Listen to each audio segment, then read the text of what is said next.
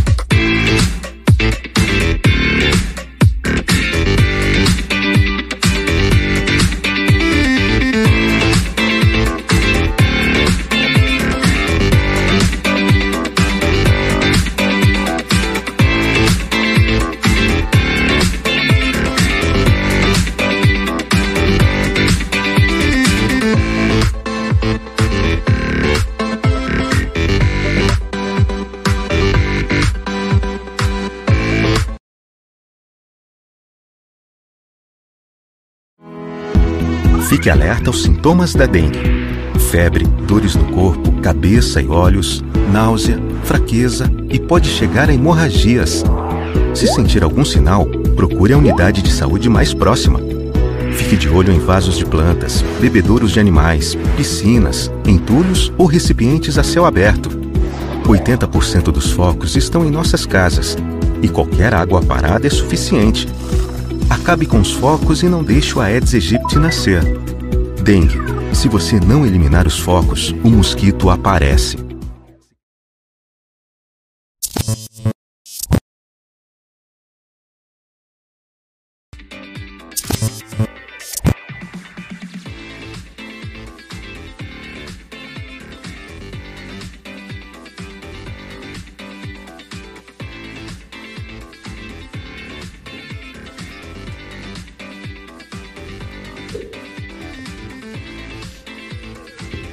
Começando mais um Papo de Hoje podcast, esse encontro marcado que você tem toda segunda-feira às 19 horas neste canal Papo de Hoje podcast. E eu já convido você a se inscrever em nosso canal, dê o seu like que é muito importante para que a gente continue esse projeto e nós, nós estamos nos aproximando ao número 100 de convidados, hein? Em breve teremos novidades. Então eu convido você a se inscrever em nosso canal e claro, se inscrever no nosso canal você tem a possibilidade de participar do chat, mandando a sua pergunta. Fique à vontade. E também estamos no Instagram Papo de Hoje Podcast, Facebook Papo de Hoje Podcast e tá rolando aqui em cima também o WhatsApp, onde você também pode mandar a sua pergunta. O importante aqui é você participar. Mandar um abraço especial aos nossos patrocinadores, a Intel, a Salisbury e também a Surbife. E a Salisbury e também a Surbife Claro, entregando que tudo é o nosso convidado que vai levar para casa aí Brawler também. Oh, Brawler não, né? Brawler é boa, hein? Growler de cerveja e também um especial aí da Sir Beef que tem cada carne maravilhosa. E deixa eu dar uma boa noite especial ao nosso amigo Job que também vai falar do Salisbury Fest 2023 que tá chegando. Já está à venda os ingressos, viu? Já temos os pontos de venda e você, claro, garantir a sua presença confirmada, né? Confirmar a sua presença em agosto. Job Júnior, boa noite, Job. Boa noite, Thiago. Bom dia, boa tarde para você também que tá assistindo a gente, ouvindo a gente aí no horário alternativo. E isso sim, olha, Salis Beer Fest chegando com tudo. É facinho de lembrar, véspera do Dia dos Pais. Não tem erro, leva o papai para tomar uma cerveja, ou o vovô, papai, vizinho, leva todo mundo para tomar uma cerveja artesanal de primeira. E olha, se você ainda não comprou o seu convite, compre rapidamente, ó, aqui em Sales Oliveira, na Sales Beer mesmo, na Grife Boutique e no Poranga, Pulo do Gato, também em Orlândia, Pablo Salgados, em São Joaquim da Barra, Empório Marques, em Morragudo, na Lua Nova Produções Artísticas, na em Ituverava, na Cachaçaria Lambique, em Batatais, na Cervejaria Batatais, em Franca, no, quiosque do bairro, e também no Empório à Venda, e em Ribeirão Preto também no Empório à Venda e na School of Rock, que também vai participar lá junto com Astúria, Rock Now e Queen, Classical Queen, showzaço.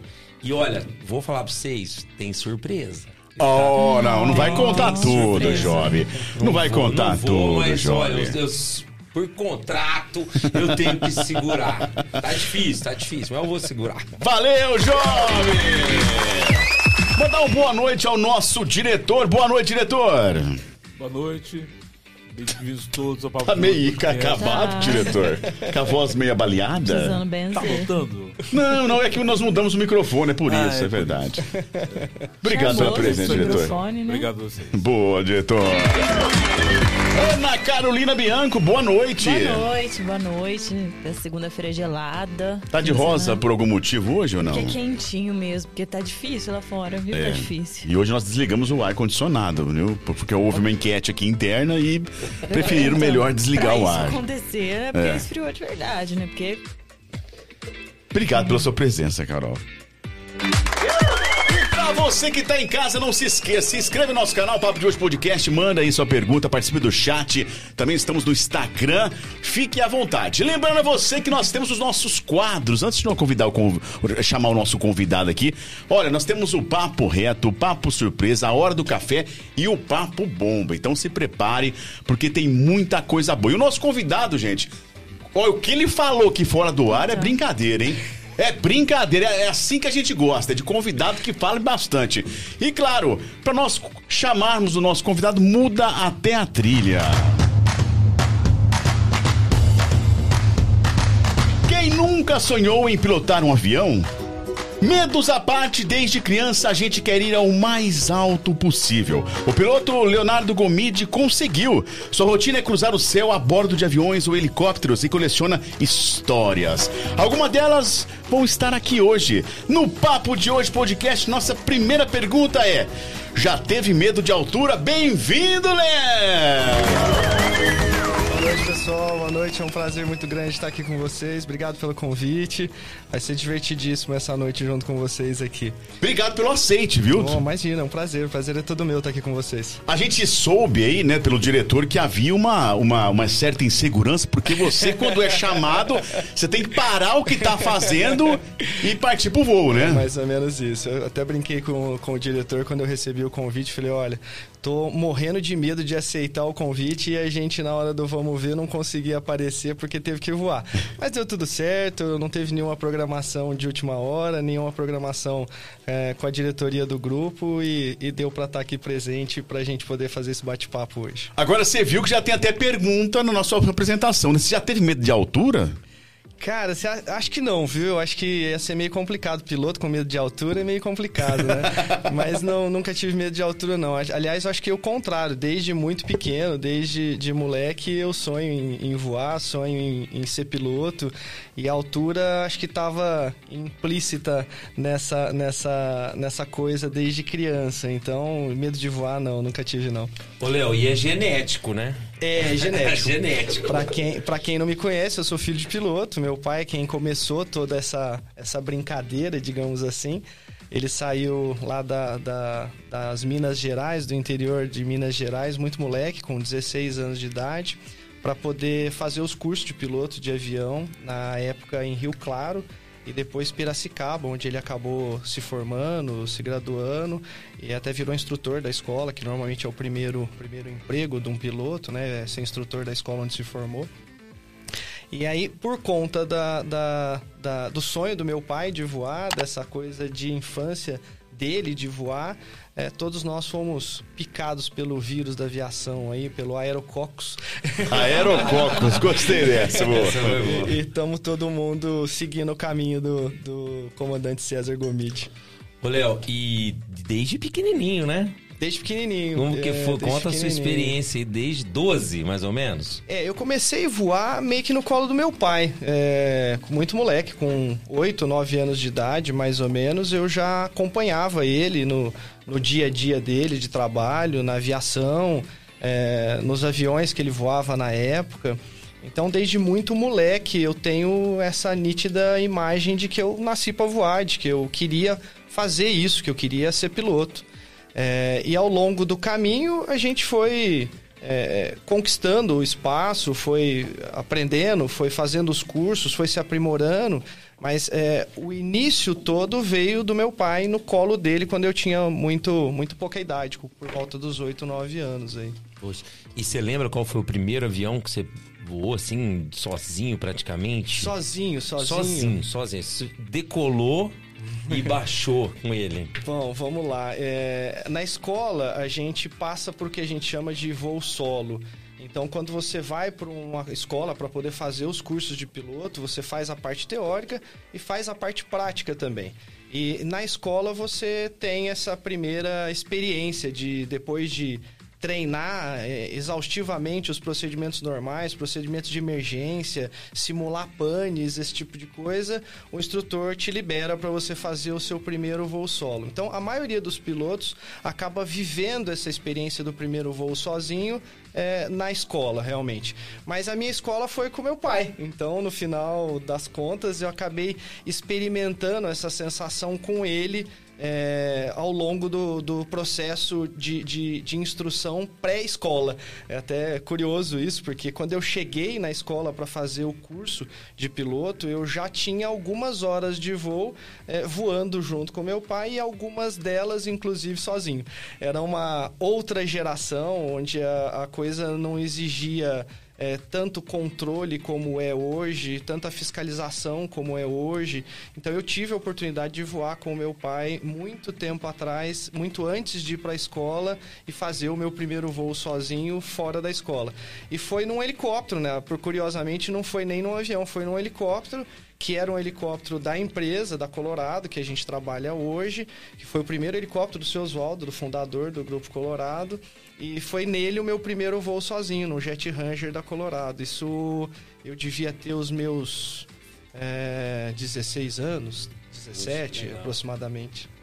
Enquanto você pedia pro seu pai andar com você de carro pra você tirar carta. Mobilete. Mobilete, ele pegava um avião. Agora, Léo, qual... Mobilete. o, é, o motor é igual assim. Agora, Léo, qual que é a maior dificuldade que você sentiu? Uma, uma coisa é você ter o sonho, né? Acompanhar o seu pai, mas quando você se viu dentro é, de um avião pilotando, qual a tua maior dificuldade? Você se lembra? Eu acho que não. Para te falar a verdade, é, sem, sem é, nenhum tipo de pretensão, ou, é, eu acho que a, a, a, minha formação ela foi muito gradativa. Eu comecei muito moleque, meio que brincando no colo do meu pai, e ele foi passando as coisas que eu precisava saber, foi me ensinando técnicas, foi me, me colocando é, em contato com a aviação de uma forma muito desobrigada. Eu não estava ali é, tendo que atingir metas, é, preocupado com o dinheiro que eu estava gastando e que eu precisava aprender rápido porque aquilo custava caro. Então foi muito de forma informal. Então, quando eu fui para a escola, propriamente dito, aquilo já me era muito familiar. Eu já tinha uma vivência, uma bagagem, e acho que eu não consegui, na hora que foi imposta, imposta pressão, é, eu, eu, não, eu não vi nenhum tipo de, de dificuldade, digamos assim. Mas isso porque eu tive o privilégio de aprender junto com ele, o que não é natural nem muito normal, digamos assim, para todo aviador. É, eu tive o privilégio, como diz o outro, de, de, de absorver, de aprender muito antes de parar numa escola com esse propósito, entendeu? Então eu, eu não, não, me lembro de nenhuma situação em que eu olhasse para aquilo e falo, não vou conseguir fazer, estou sentindo dificuldade. Tudo aquilo já tinha sido ensinado de uma forma muito leve e de uma forma muito sutil, digamos assim.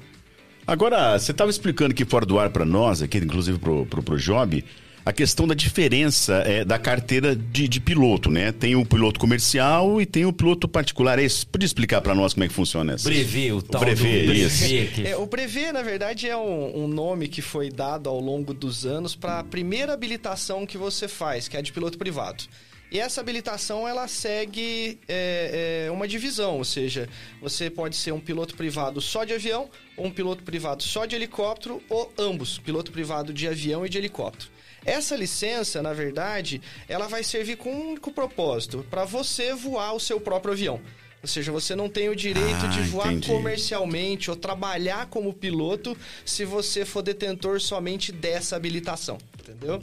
É, feito o curso de piloto privado, ou de avião, ou de helicóptero, ou ambos, aí sim você vai começar a fazer as especializações que você precisa fazer para poder trabalhar no mercado como piloto. E aí vem a fase do piloto comercial. Então aí você vai fazer o curso de piloto comercial de avião, piloto comercial de helicóptero ou os dois, se você quiser Caraca. ser piloto dos dois.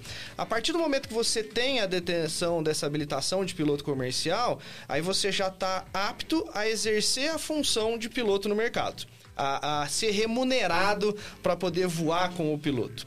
É, só que aí vem algumas, algumas licenças agregadas nesse tem, piloto tem, comercial. também tem um piloto agrícola, né? Tem. O piloto agrícola é uma dessas funções agregadas. Nenhum piloto agrícola pode fazer o curso de agrícola se ele não for piloto comercial. Então, depois do hum. piloto comercial, vem algumas, algumas agregadas, algumas habilitações agregadas nessa sua habilitação.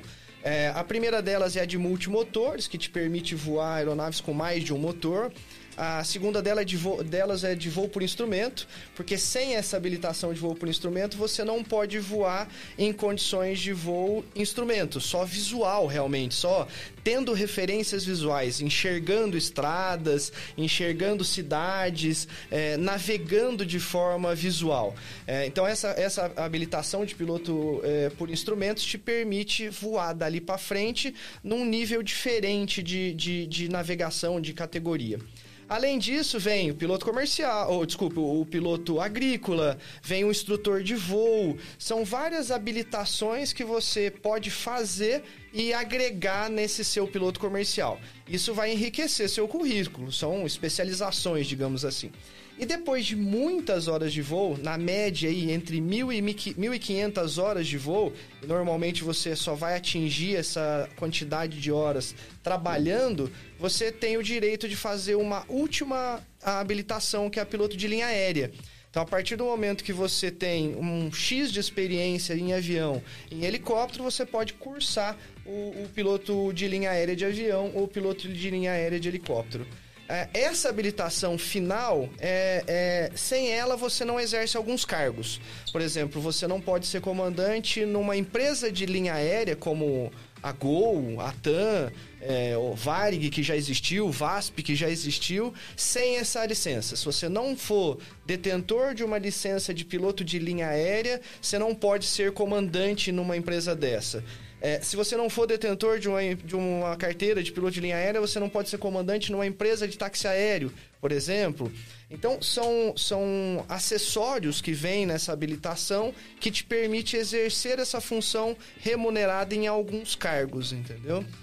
Eu, ao longo do caminho, por influência inclusive do meu pai, que era piloto dos dois, de avião e de helicóptero, também pude fazer os cursos de avião e de helicóptero. Então hoje eu sou piloto de linha aérea de avião e piloto de linha aérea de helicóptero, que é a última habilitação nos dois níveis, nas duas categorias, digamos assim. Então, dali para frente, quando o piloto atinge esse nível de habilitação, é, o que, que eu preciso para, por exemplo, voar um Boeing? Eu preciso fazer o curso do Boeing. Eu preciso ir para um te perguntar. simulador, vou fazer o curso dessa aeronave, vou, de certa forma, aprender a, a- a voar a aeronave nos procedimentos normais, nas emergências, vou fazer treinamento, vou passar por um processo de aprendizado e vou receber a habilitação do Boeing especificamente.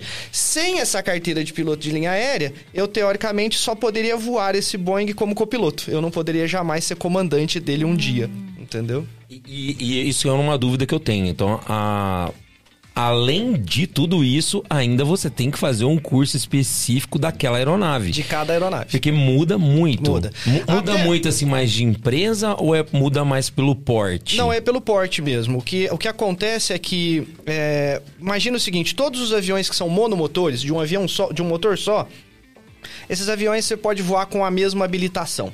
É, quando os aviões passam a ter mais de um motor, dois motores em geral, você precisa daquela habilitação de multimotores para poder voar. A partir desse momento, o que define se você tem que fazer o curso específico do avião é o peso dele. O peso ou a categoria que ele está de performance, de velocidade, por exemplo. Então, é, até um determinado peso, todos os aviões é possível você voar com a carteira de multimotores. Daquele peso para cima, você é obrigado a fazer o curso do avião específico. Então aí existe um treinamento teórico para aquele avião, existe um treinamento prático que pode ser feito na própria aeronave ou em simuladores de voo.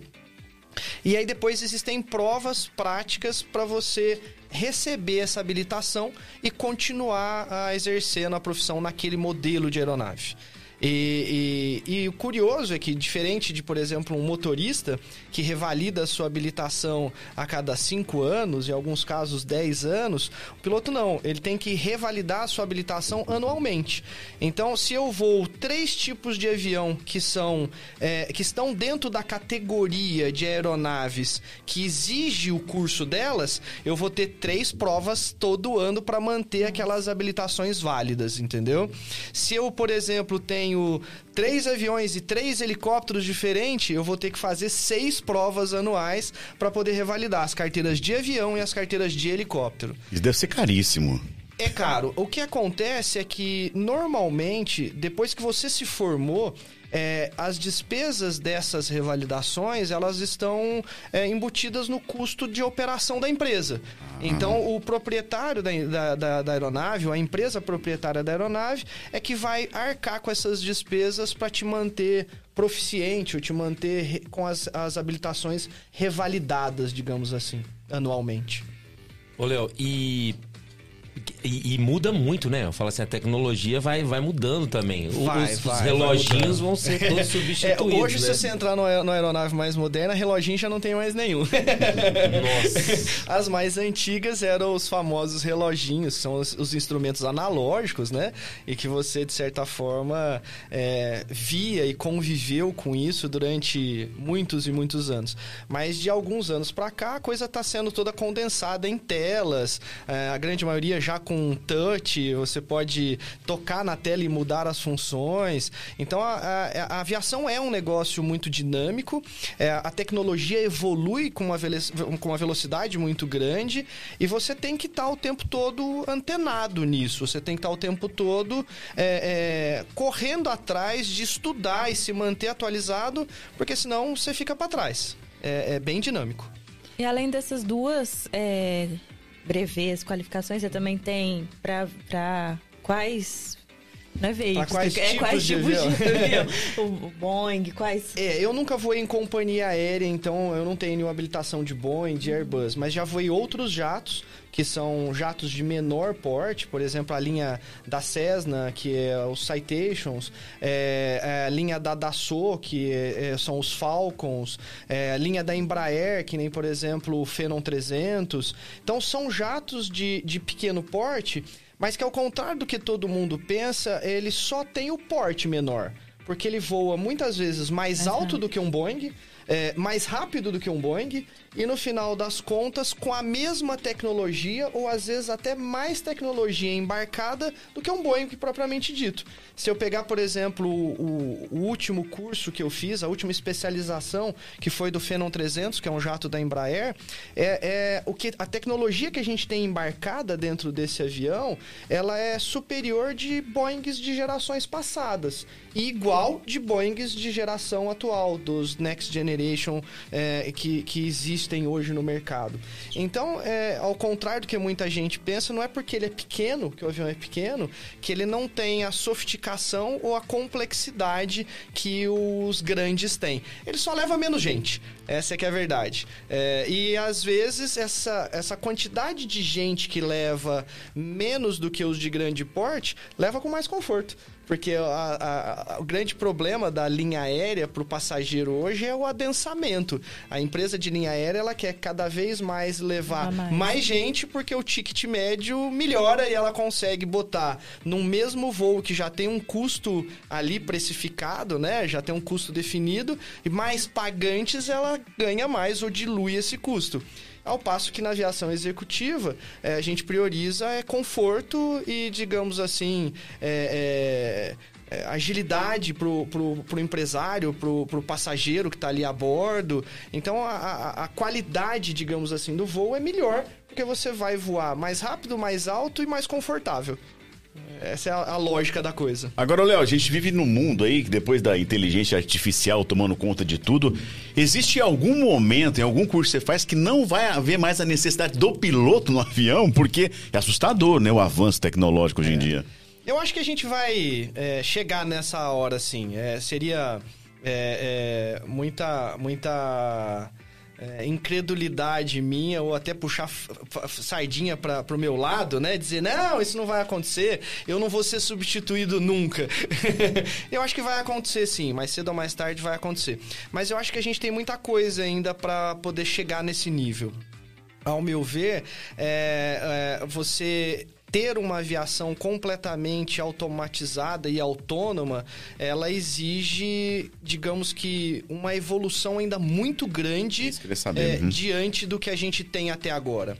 Porque isso envolve vidas, ou seja, você não vai estar carregando simplesmente carga, você não vai estar carregando simplesmente encomendas, você vai estar muitas vezes carregando vidas.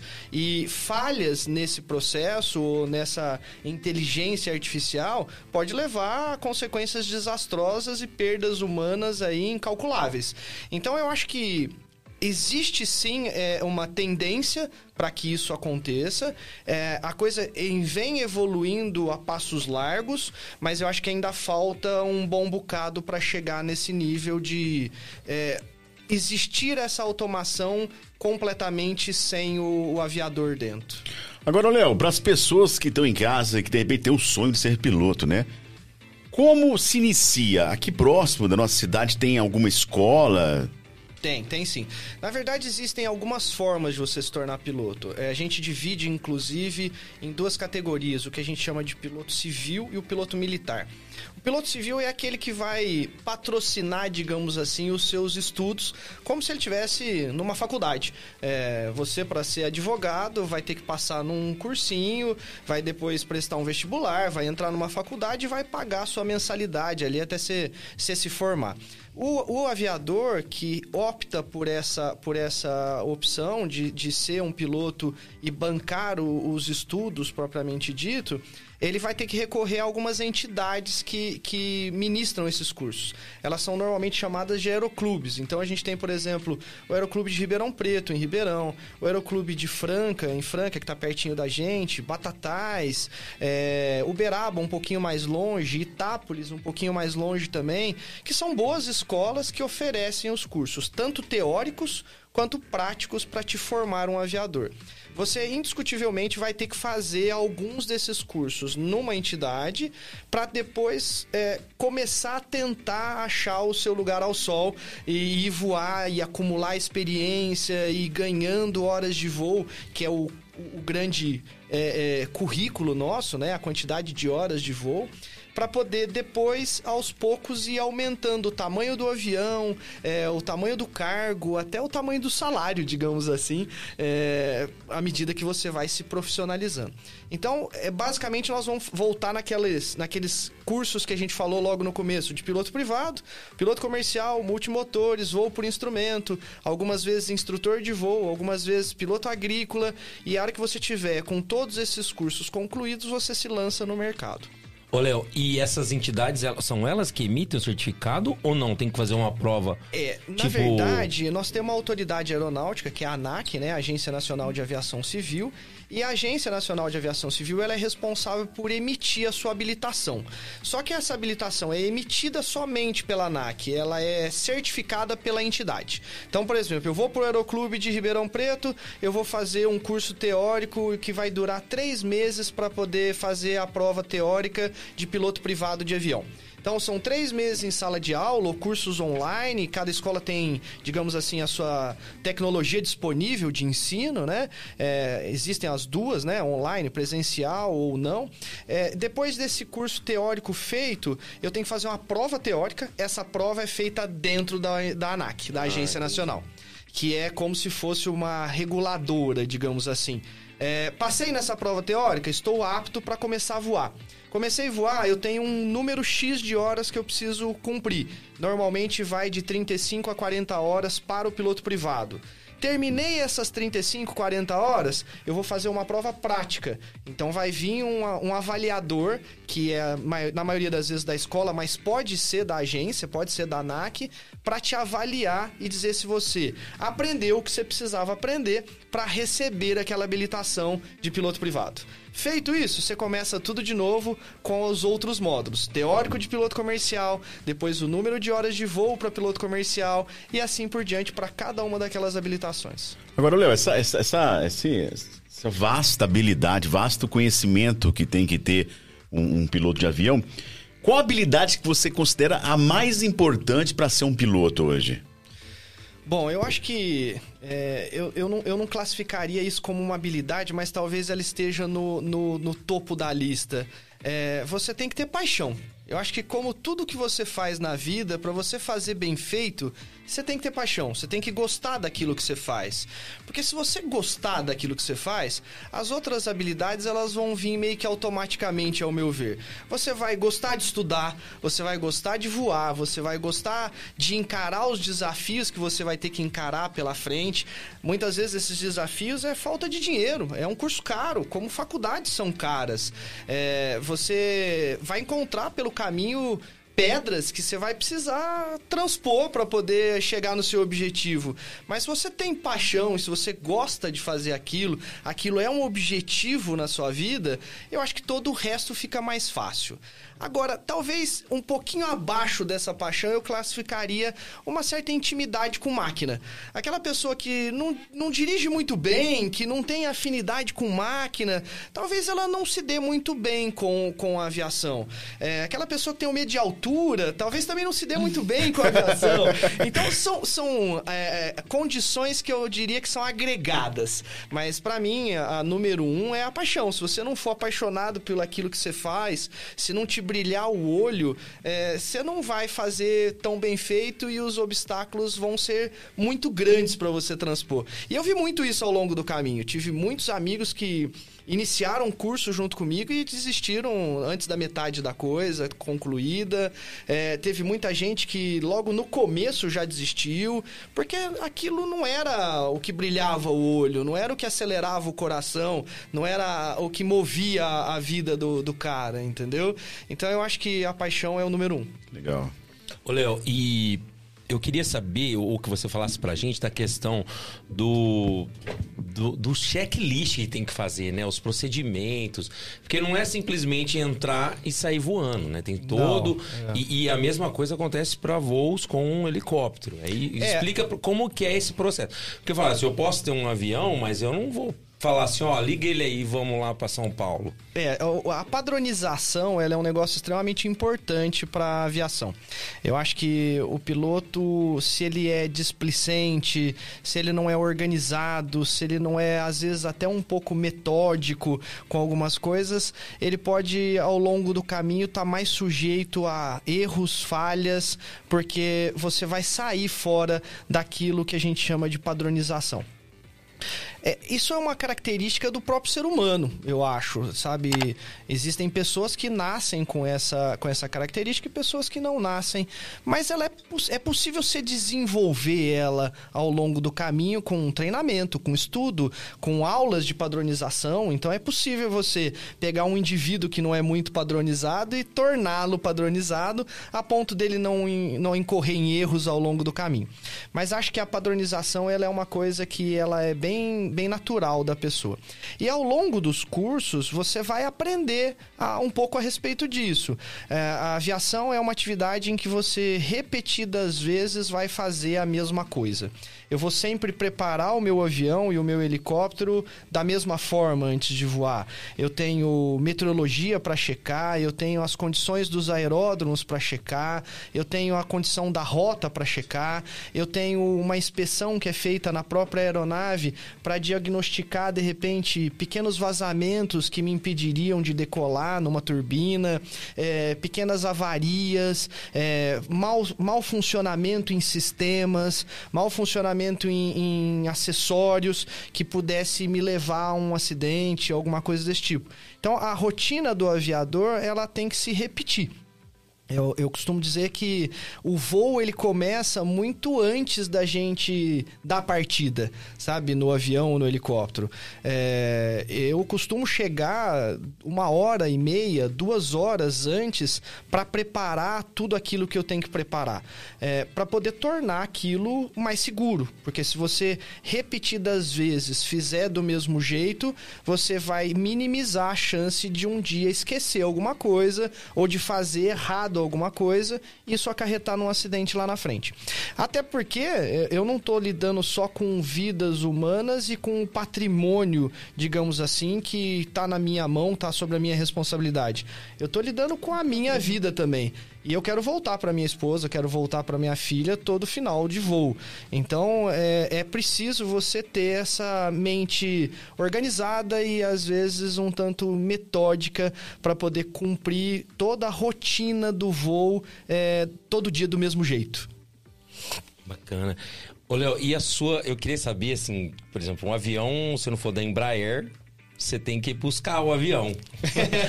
Às vezes até o, da, até o da Embraer tem que buscar, Tem tá? que buscar o da Embraer. Conta pra gente como que é essa parte de buscar o avião. Como que é, é, eu acho que é interessante também, né? Geralmente o, o helicóptero, né? Eu achava que vinha de navio. Então, é, eu também, mas conta pra gente como que é. É, na verdade, tipo assim, existem muitos fabricantes de, de avião e de helicóptero no mundo. Nós temos no Brasil a Embraer, que, que é nossa, nossa marca registrada na aviação, né? Que, que é a nossa mais famosa indústria aeronáutica. Ela é o número um no, no, no tamanho dela? Sim, Ou sim. É o número um É do número mundo, um. né? É, no, no tamanho dela, eu não sei se ela é a número um do mundo. Acho até que não. Existem empresas que são tamanho parecido com o dela. Não sei te responder isso, para ser bem sincero.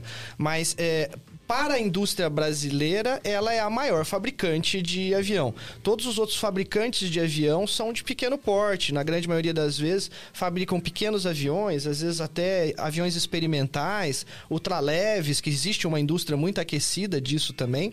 Então, eu fico te devendo essa resposta se ela é a maior na categoria dela, mas se não for a maior, ela é uma das maiores. Existem empresas maiores, como a própria Boeing, a própria Airbus, que são empresas que têm mais tempo de mercado e têm um tamanho maior, um maior volume de, de produção. Mas a Embraer é bem, bem expressivo o tamanho dela. É, então, essas empresas que estão esparramadas ao longo do, do mundo aí, quando você compra uma aeronave zero dela, você tem que realmente buscar. E aviões do tamanho de um Boeing, de um Airbus, você vai vir com eles voando, indiscutivelmente. Não se justifica desmontar um Boeing para poder colocar dentro de um navio ou dentro de um outro Boeing em pedaços para poder mandar para o país onde ele vai voar. Então você vai buscar e vai vir voando essas máquinas. Na aviação executiva, existem três alternativas. Você pode é, buscar essa máquina e vir voando, como se viria com um avião de grande porte. Depende um pouco da distância e de que continente ela está. Você pode desmontar e colocar dentro de um avião cargueiro e trazer isso para o continente onde você está. E você pode também desmontar e colocar dentro de um navio e trazer. Qual é a diferença? Eu diria que você vir voando é muito, muito. nor- normalmente é o mais rápido e, e às vezes não é o mais barato, mas é o mais rápido. Então você indiscutivelmente disponibiliza para a empresa que comprou a máquina num tempo mais. um tempo menor, digamos assim. Só que às vezes, se você tiver num continente, comprou num continente europeu, por exemplo, para trazer para o Brasil, você atravessar o oceano do continente europeu para o continente brasileiro, é, americano, né, norte, é, sul-americano, você indiscutivelmente pode incorrer num problema que é a autonomia. Esse avião ou esse helicóptero tem condições de atravessar o lagoão, digamos assim, é, e chegar aqui. E existem ilhas no meio do caminho que você pode parar para reabastecer. A autonomia, a performance permite? Permite. Então, beleza. Às vezes vem-se voando. É, quando isso não é possível, aí entra na situação de desmontar e mandar via aérea, que nesse caso é mais caro, mas é mais rápido, ou via marítima, que é um pouco mais barato, mas mais demorado. Quando você fala de continente norte-americano para América do Sul, quase todas as máquinas vêm voando, porque a, a interligação da América do Norte com a América do Sul, passando ali por América Central, é, Golfo do México, Caribe e tal, te permite parar para abastecer em vários pontos. Então, até aeronaves de pequeno porte é possível você vir voando, entendeu? Então, é, é- não é impossível nesse caso. E se for da Europa, por exemplo, se estiver voando, você tem que. Acho que você comentou que tem que vir pelo Polo Norte. ali, Isso, passar imagina que se cima, você né? vai fazer a travessia e você não tem autonomia suficiente, ou seja, o meu tanque de, de combustível, é, esclarecendo para quem não entende, quem é leigo, o que, que é autonomia. Eu tenho um tanque de combustível que ele cheio de combustível me garante 3 horas de voo até o motor apagar. E o trecho onde eu vou percorrer de ponto A para o ponto B leva 6 horas. E eu não tenho nenhum ponto no meio do caminho para abastecer. Eu não vou conseguir fazer. Se eu preciso voar 6 horas e o meu tanque só voa 3, vai acabar o combustível no meio do caminho e eu vou cair no mar. Então, nesse caso, só me resta, se eu não quiser desmontar e mandar de avião, ou não quiser desmontar e mandar de navio, atravessar pelo Polo Norte. Então, você sai do continente europeu, passa pelo Polo Norte, entra pelo Canadá e América do Norte, Golfo do México, Caribe, Amazônia e acaba de chegar. Entendeu? Então é um, aí nesse caso a, a rota fica extremamente longa, demorada e cara. Mas tem gente que curte fazer, inclusive, né? Tem muita gente que, que acha isso uh, uma aventura e que por que não fazer essa aventura, por mais que ela tenha um custo? Então conheço muita gente que já atravessou e trouxe aviões vindo pelo Polo Norte pela aventura em si, pelo passeio em si. Olha, você já buscou algum?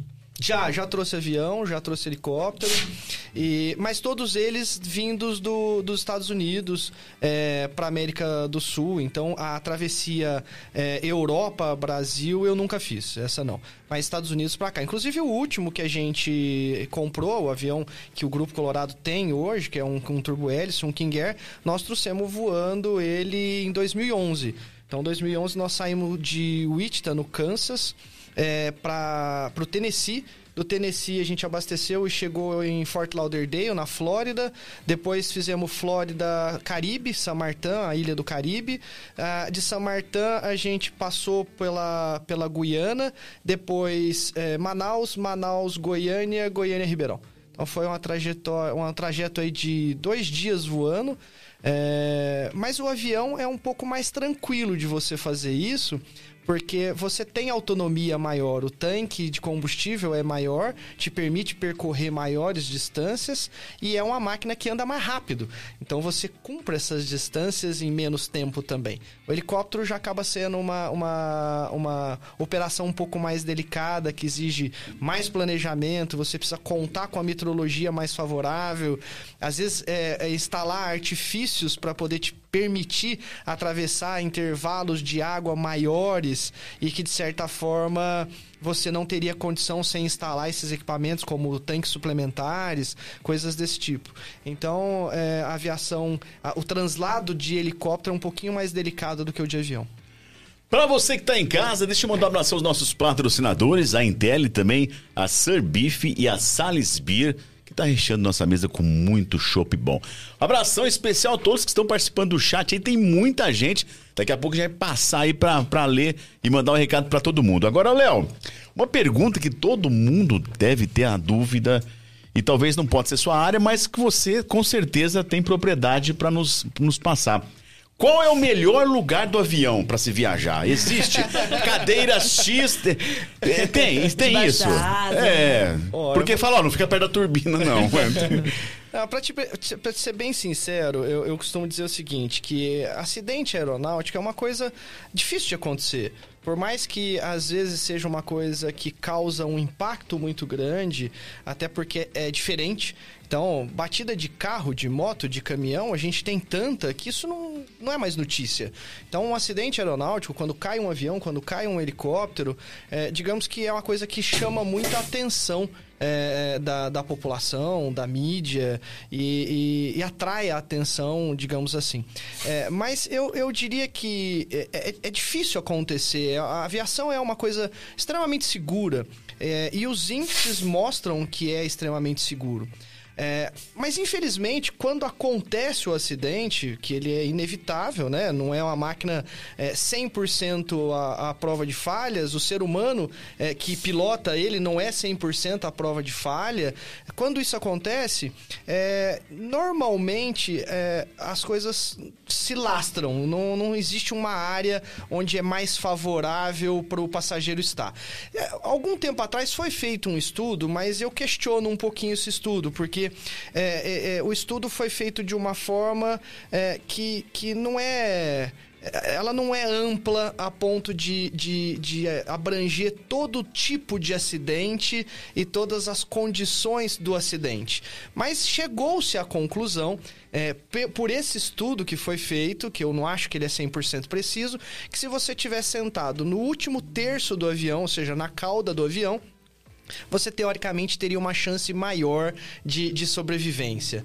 É, mas eu acho que isso é, é, muito relativo. Conheço acidentes que exatamente a cauda foi mais afetada e quem estava na frente saiu mais Não ileso. Tem. Então, mas esse estudo existe. Se a gente jogar no, no Google e procurar, você vai achar. Existe inclusive algumas simulações de acidente com aqueles crash test dummies é, no deserto, eles usando um avião é, despencando o avião de um determinado ponto para colidir no solo. Fizeram isso várias vezes e colocaram os bonequinhos de ensaio dentro para poder tentar chegar nesse, nesse resultado.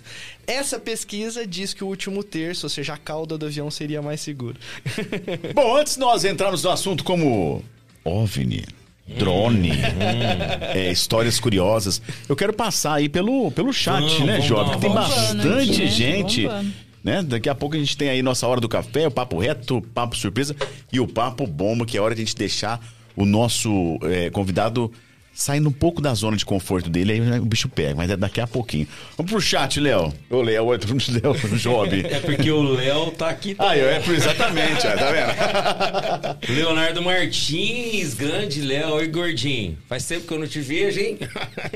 Leonardo Martins, tá, tô aqui hoje também. Ô, Léo, valeu, cara. É feriado hoje em Ribeirão, Feriado, né? Ribeirão, feriado. Por isso que o povo Abraço, tá aqui, gordinho, ó. saudade Ribeirão tá você. aqui, ó.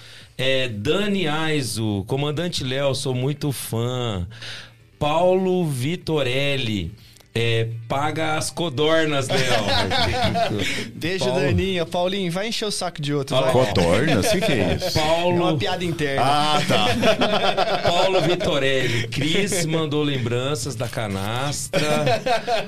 Paulo Vitorelli tá animado aqui, ó. Gostaria de perguntar pro comandante se monomotor é melhor que multimotor. Essa é uma piada interna que, aliás, ela gera muita discussão, entendeu? Essa turminha que tá aí infernizando no- nos bastidores é tudo quem combinado. voa monomotor, entendeu? E quer Ah, ficar cutucando quem voa biturbina, quem voa jato. Sim, monomotor é menos seguro do que o multimotor, só pra te deixar irritado.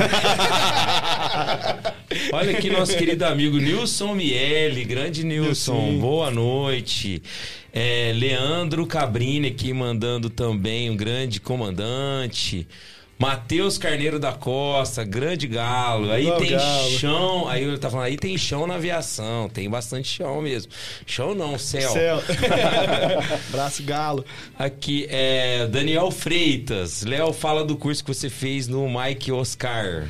É piadinha interna É também. de interno também. É, certeza. Pode falar besteira? Claro, claro. Eu acho que é melhor não, essa vocês vão ter, vão ter que cortar, entendeu? Se fosse editado o programa, eu contaria a história do Mike Oscar. Mas a história do Mike Oscar é melhor não contar. Ah, tem que contar, poxa. A Dani Aiso, gostaria de saber o que ele prefere, asa fixa ou rotativa, avião ou helicóptero? Então, essa pergunta é sempre muito complexa, mas vamos lá. Eu costumo dizer que o helicóptero é a, a moto da, da- do meio de transporte. É uma máquina que você consegue descrever praticamente o que você quer fazer com ela. Você sobe de ré, você sobe an- deslocando à frente, você anda de lado, você paira no ar. Então, é uma, é uma máquina extremamente versátil e que te permite fazer muita coisa e te dá uma sensação de prazer muito gostosa. Mais ou menos que nem a moto, né? De, de cara ao vento e, e de, de poder se equilibrar em cima do, do veículo. Então, isso é o que mais me atrai no helicóptero. Mas eu gosto muito do, do voo em si do avião, que é um voo mais tecnológico, um pouco mais é, engessado às vezes, mas muito gostoso de fazer, muito técnico e que, querendo ou não, é mais rápido também. Então, a rapidez, a agilidade do, do avião, ela me encanta. Então, eu acho que eu, eu não saberia voar, é, deixar de voar um ou outro. Eu gostaria de, de, até o final da minha carreira, poder voar o helicóptero para desfrutar dessa, dessa brincadeira que é o voar o helicóptero e da velocidade e do voo técnico que o avião me permite ter. Então, acho que a junção dos dois me torna um aviador completo e feliz. Olha, né, só é, emendando aqui, depois eu volto aqui no chat, mas eu tenho, eu posso construir ele ponto na minha casa e sair da minha casa e ir pra minha fazenda e voltar Pode, ali com pode, ele normalmente? pode. Mas eu preciso ter autorização pra levantar É, voo. você vai ter que fazer primeiro um projeto, óbvio, né? De alicerce e construção desse heliponto na sua casa. Esse heliponto vai passar por um processo de homologação, então a gente vai ter que submeter eh, esse projeto à autoridade aeronáutica, a ANAC, para poder aprovar esse heliponto. Eh, e depois disso feito, ele passa a ser o seu ponto de saída e de chegada sem nenhum grande problema. Eh, se ele estiver dentro de uma área que interfere com outros aeroportos, você vai precisar obter autorização para decolar previamente. Se ele não está dentro de uma área que interfere com outros aeroportos, como por exemplo, se a gente construísse um heliponto na sua casa em Orlândia, o, heli- o aeroporto controlado mais próximo que interferiria seria o de, de Ribeirão Preto, que está relativamente longe. Então, como a gente faria para operar nesse seu heliponto na sua casa? Eu faria um plano de voo com pelo menos 45 minutos de antecedência, dizendo de onde eu vou sair, para onde eu vou, que altitude eu quero manter, qual que vai ser a minha proa após a decolagem. Esse plano ia ser aprovado pelo, pelo órgão regulamentador e a hora que eu decolasse com esse heliponto, eu entraria em contato com o órgão de controle mais próximo, dizendo, olha, eu sou o cara que acabou de mandar um plano de voo para vocês, que tô saindo aqui da minha casa, indo para casa é, do meu amigo lá em São Paulo e tô voando na proa tal, no nível tal. O controle, a partir desse momento, faria o contato com você e te diria, ó, tá autorizado a fazer isso, ou não tá. Voa na direção de tal lugar, ou nessa outra direção. Ó, tem um tráfego vindo no sentido contrário, então voa para outra proa. E aí começa todo o sistema de tráfego aéreo gerenciando o seu voo. Mas é perfeitamente possível você construir, você ter e você usufruir como seu carro, é, partindo da sua casa para o seu local de trabalho. Boa. Aqui a, o Dani Aiso também, grandes momentos. Nilson aqui, Léo, abração. Tive o prazer de fazer um voo com seu pai. Muito bom. Um abraço para o meu amigo César. Show. É, um abraço, Nilson. Um Ele abraço falou será dado. Ele foi falou que foi de helicóptero. Legal. É, Guilherme Sarzedas. Parabéns pelo programa, Leozinho.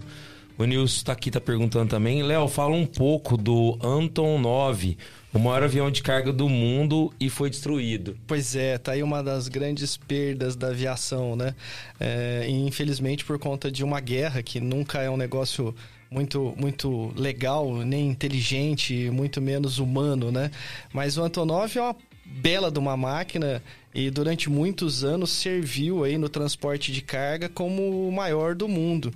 Eu espero que deem conta de reconstruí-lo, apesar de que eu acho que vai ser um tanto quanto complicado pelo estrago que foi feito nele pelas fotos, pelo menos que circularam pela internet.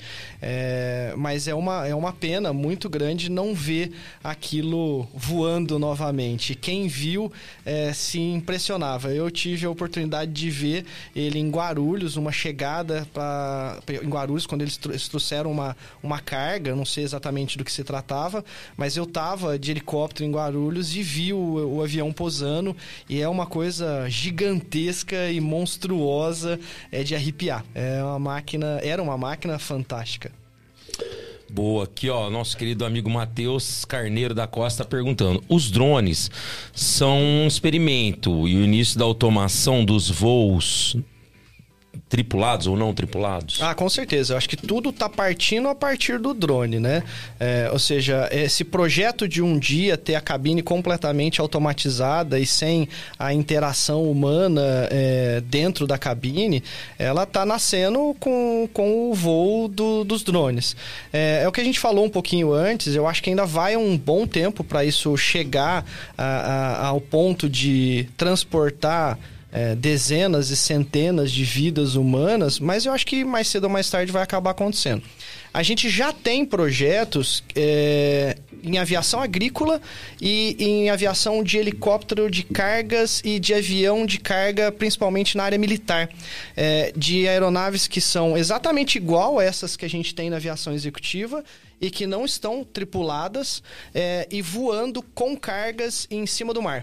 Então, por exemplo, no Golfo do México existe um helicóptero da Bell Helicopters, que é o Bell 407, que ele é completamente automatizado. O piloto está numa sala e decola o helicóptero do heliponto, carregado de carga, leva para as plataformas de petróleo e volta ele dentro da cabine e não dentro do, do, do helicóptero. Agora, é, esse helicóptero ele não sobrevoa cidades, ele não sobrevoa pessoas, ele sobrevoa só o mar. É, se acontecer de cair por uma falha do sistema, uma falha mecânica, ou até por uma falha de pilotagem, uma interface de comunicação, alguma coisa desse tipo, ele vai cair no mar e vai perder a carga. Então, é, mas são testes que estão sendo feitos que vão levar à perfeição desse sistema e que possivelmente um dia nós vamos estar sentado dentro de uma máquina dessa sem um piloto lá propriamente dito. Agora, Léo, deixa eu emendar uma pergunta rápida. Qual a sua percepção em relação ao aumento de drones, né? E existe um risco real à aviação, essa quantidade de drones é, que- que hoje existe? Existe, existe sim. Na verdade, é, o risco ele é, é real e, e é eminente, porque nós já tivemos, eu particularmente já tive quase é, duas vezes colisão com drone em São Paulo. Caraca. Porque as pessoas. é, São Paulo é uma, é uma cidade que tem um uso muito específico do helicóptero, como qualquer outro grande centro. Você tem muitos helipontos. E os helicópteros estão constantemente voando dentro de, de São Paulo a uma altura que o drone consegue alcançar. É, e eu não posso voar muito alto com o helicóptero e livrar o drone, é, porque eu vou interferir no espaço aéreo de avião. Porque tem aviões também voando, então existe uma, de- uma divisão, é, um sanduíche, digamos assim, uma fatia de céu onde os aviões voam, uma fatia de céu onde os helicópteros voam, e abaixo disso é, tem muita gente ali, digamos assim, brincando com drone. Então, é, na aproximação para um heliponto, imagina que se você vier é, dentro do seu, da sua faixa de altitude, voando com segurança, para você atingir o topo de um prédio, vai chegar uma hora que você vai baixar da altitude mínima da sua faixa, do seu sanduíche. E aí você corre o risco de encontrar drones. Existe um hotel em São Paulo que a gente costuma operar, inclusive, que é o Blue Tree Towers na Faria Lima. Ele está na esquina da Faria Lima com a Juscelino Kubitschek. Nesse ponto eu já quase bati com o drone duas vezes. Porque alguém em algum prédio tá com o drone e a hora que vê o helicóptero vai com o drone para filmar, porque ele quer Nossa. filmar a aproximação do helicóptero em cima do prédio. Só que é um objeto relativamente pequeno que às vezes está em um determinado ponto cego seu e o piloto não vê. Então, é, já aconteceram colisões, eu já experimentei o gosto amargo na boca de dar com um drone na cara, e existe regulamentação. Só que, infelizmente, nem todo mundo cumpre. É, os drones têm que ser é, registrados pela Anatel. Então é, é- é obrigatório você ter um registro e pagar esse registro anualmente, essa, essa, esse monitoramento de frequência da Anatel. Você tem máximos de altura que você pode voar com o drone, que nem sempre são respeitadas. Você tem áreas limítrofes de aeroportos que você não pode interferir no espaço aéreo e nem sempre são respeitadas. Que nem, por exemplo, esse heliponto do Blue Tree Towers da Faria Lima, ele tá a 3 milhas da cabeceira 17 da pista de Congonhas. Nessa, nesse ponto, os aviões passam relativamente baixo e os helicópteros que estão posando nesse, nesses prédios ali estão também bem baixos. Coordenados com o controle. O controle me segura fora da reta de aproximação até o, o- o- aeronave, o avião que está se aproximando para Congonhas posar. Assim que eu- ele, ele, eu- ele não é mais um tráfego para mim, ele me autoriza a entrar e posar. Só que o drone, ele está falando com quem? Ele está sendo coordenado por quem? O, o controle está separando esse drone do helicóptero, separando esse drone do avião? Não. E a maioria das pessoas que são usuários, eles não registraram o seu drone na Anatel, eles não conhecem a regulamentação, eles sequer se interam do assunto e voam em áreas que eles podem causar um acidente. Inclusive, é, existe uma associação de pilotos de helicóptero que é chamada ABRAP, eu faço parte do corpo de diretores.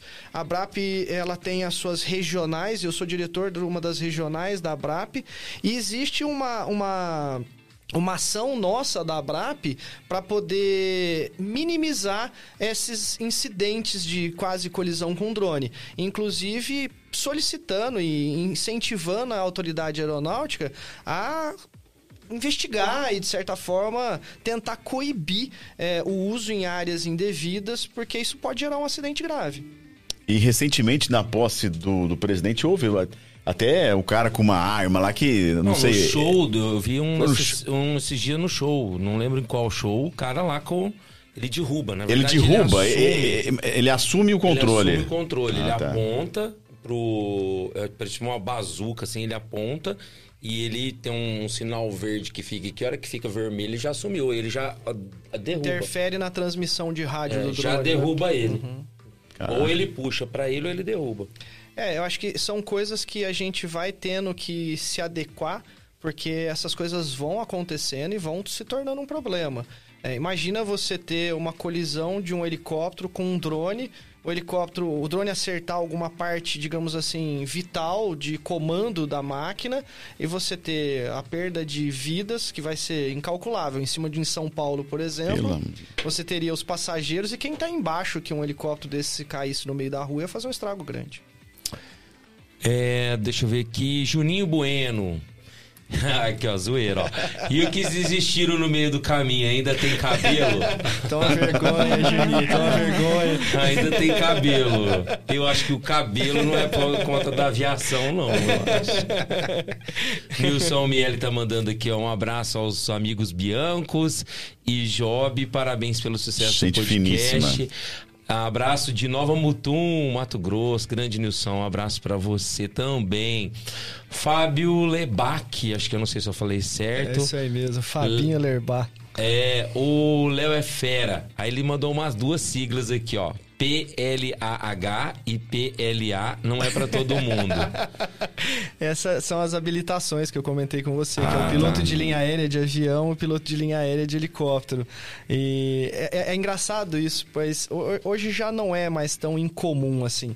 Quando eu comecei a voar, quando meu pai começou a voar, que ainda foi mais, ma- mais antes, bem antes de mim, né? É, existia uma, uma gama de pilotos de avião e outra de pilotos de helicóptero. E era pouco comum ah, o mesmo piloto voar as duas máquinas. Hoje já é bem mais comum do que na minha, na minha época de início.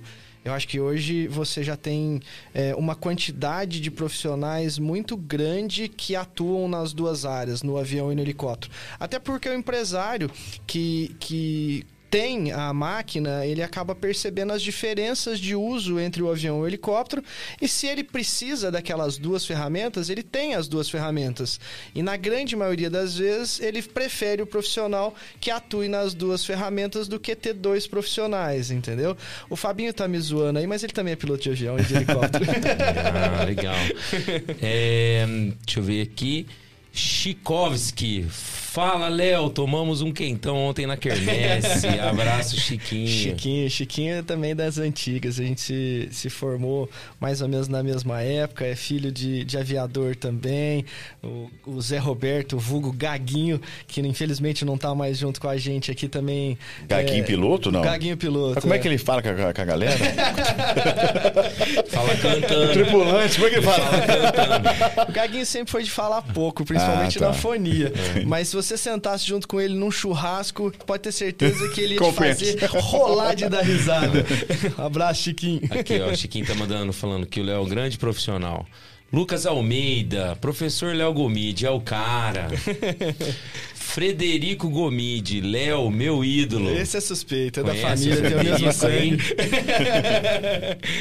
É, João Júnior aqui, o Léo, você também é bom na cozinha. É, a gente gosta. Pilota gente gosta, bem a cozinha. Pilota bem fogão. Vai, modéstia à parte. Vai, não, vamos lá, né? É, eu gosto muito da arte de cozinhar e, e, no final das contas, ao longo dos anos, fui tentando dar uma meia é, aprimorada na- na- na- nas ferramentas e na arte de cozinhar.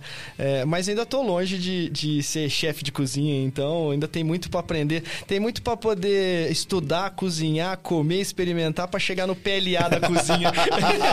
E, e- e tem uma ótima assistente, né? A Júlia tá lá sempre Exatamente. junto, né? Aliás, ela gosta também. Aliás, ela e a Ju são as minhas clientes número um do restaurante, né? Elas, elas são as São que mais suspeitas, comem né? da minha comida.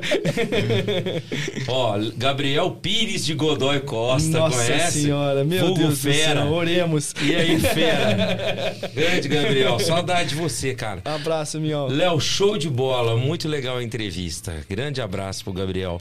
Frederico aqui, ó, tá falando que lavando louça é o melhor. não, mas quem cozinha não lava a louça, não, ué. Putz, tá mas eu, eu sou, eu sou diferente nessa regra. Eu gosto de cozinhar e gosto de lavar a louça. Então, Raro, hein? normalmente. Olha, já vem eu, com o eu, vou, eu vou cozinhando com, com um vinhozinho e termino ele também com um vinhozinho tem, lavando a, a louça. bolso. Então, tem tá as tudo duas habilitações, Eu então. tenho as duas habilitações. É, cadê aqui? João Júnior, Léo, tem que aprender a fazer paella. Pois é, fala, Boa. pro- fala pra ele, Joãozinho, o negócio é o seguinte, você não vem não, porque por mais que a receita seja sua, eu já sei fazer ela, tá bom? Ele falou que voar você já voa bem, mas precisa fazer a paella. O Frederico Gomide aqui, ó. Léo, fala um pouco sobre a estrutura dos aeroportos no Brasil, sobretudo os das cidades médias, que tem um certo volume de voos, mas não conta com IFRS comum nos Estados Unidos e na Europa para esses aeroportos. É, infelizmente a gente tem é, problemas de infraestrutura em todas as áreas no Brasil, né? A gente, é, ao meu ver, nunca teve os investimentos que precisavam ser feitos em quase tudo de estrutura, de, de infraestrutura. É, seja a infraestrutura aeroportuária, seja a infraestrutura é, portuária, estradas, é, rodovias, a gente acaba tendo é, uma, uma, um- um- um- uma, uma, uma demanda muito investimento, grande né? e falta investimento em todos esses setores. E os aeroportos sofrem muito com isso. A gente tem, por exemplo, São Paulo, que é uma cidade que atrai é, milhões em negócios, milhões de pessoas por ano, é, e no final da história a gente acaba não tendo a estrutura que a gente precisa nos aeroportos. Hoje chega ao cúmulo de São Paulo, para aviação executiva, você tem que agendar é, o seu pouso com pelo menos 24 horas de antecedência. Agora você imagina, um empresário que tem a máquina para poder agilizar os seus negócios, que na grande maioria das vezes é, recebe o chamado para o negócio muito de última hora, você ter que agendar com 24 horas de antecedência a sua chegada ou a sua saída no aeroporto. Por quê? Porque não existe pátio para estacionar.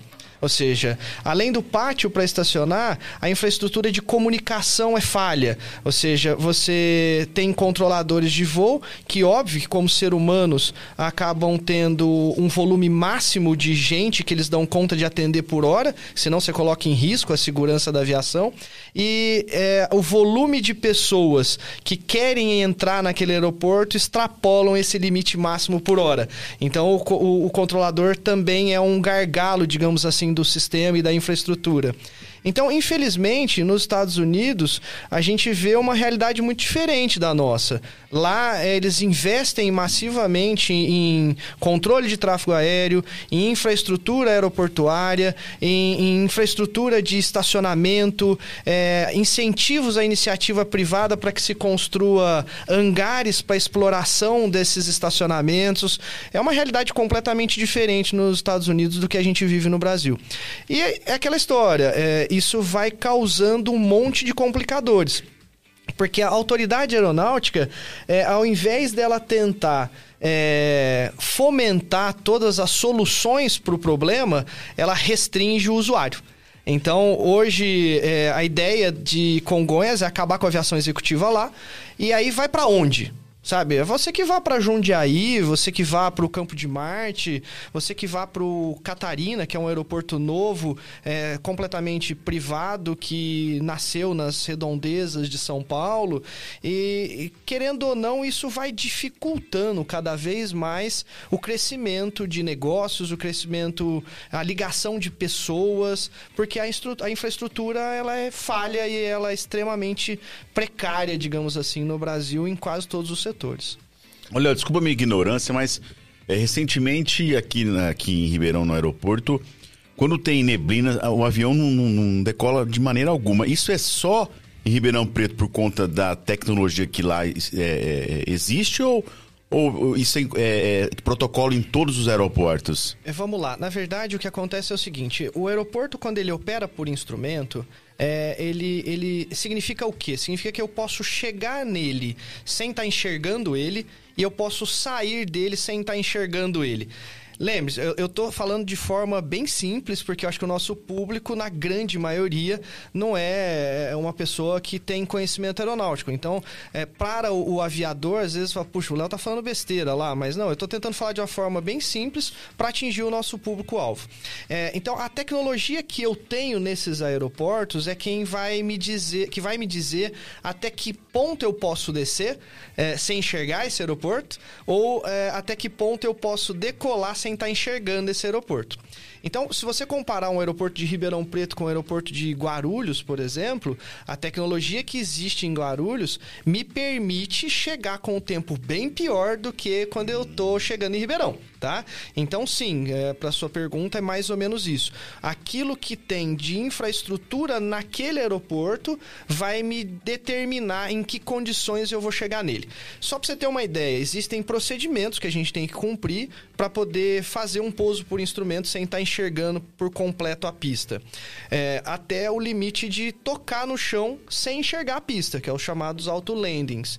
Esses, esses pousos, ele exige da tripulação um treinamento específico, do painel do avião uma tecnologia específica e do, do aeroporto uma tecnologia específica. Essas três uniões me colocam no chão sem enxergar nada.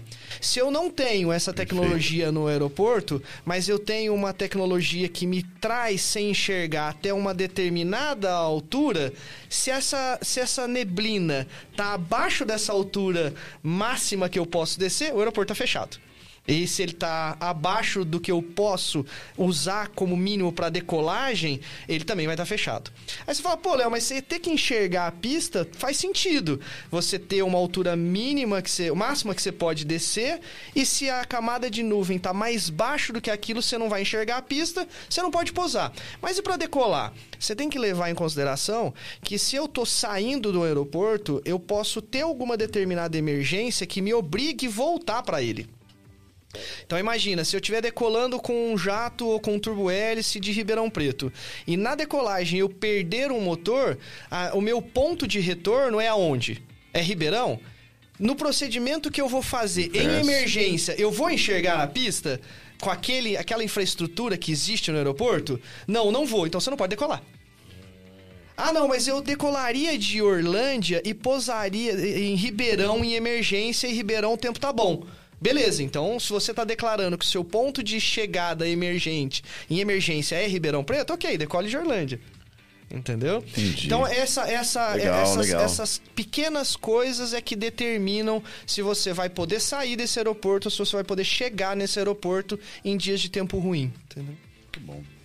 Boa. Ele A- tá traumatizado porque ele demorou um dia pra pra chegar no É verdade. Demorou um Imaginei, dia Carol, imaginei. Imaginei que ele deve ter tomado alguma canseira no aeroporto e tá falando, esses caras estavam mentindo pra mim. Caraca. Pega um voo que sai às quatro da manhã, sai uma da tarde.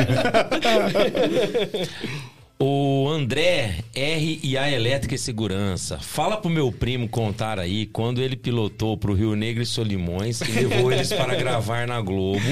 E o batera deles não foi. E ele foi lá e tocou bateria. Será? De quebra ainda Sério? apareceu na novela da Globo.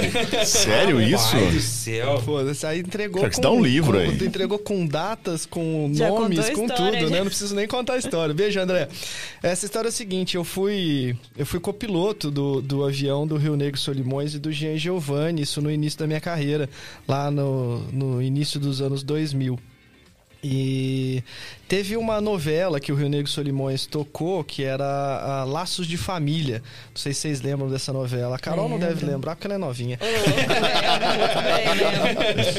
E, e essa novela, o Rio Negro e o Solimões fizeram uma participação especial na novela. Eu lembro da história que era um Aras que tinha na novela, e existia uma festa junina nesse Aras, e o Rio Negro e Solimões foi convidado para poder tocar nesse, nesse Aras.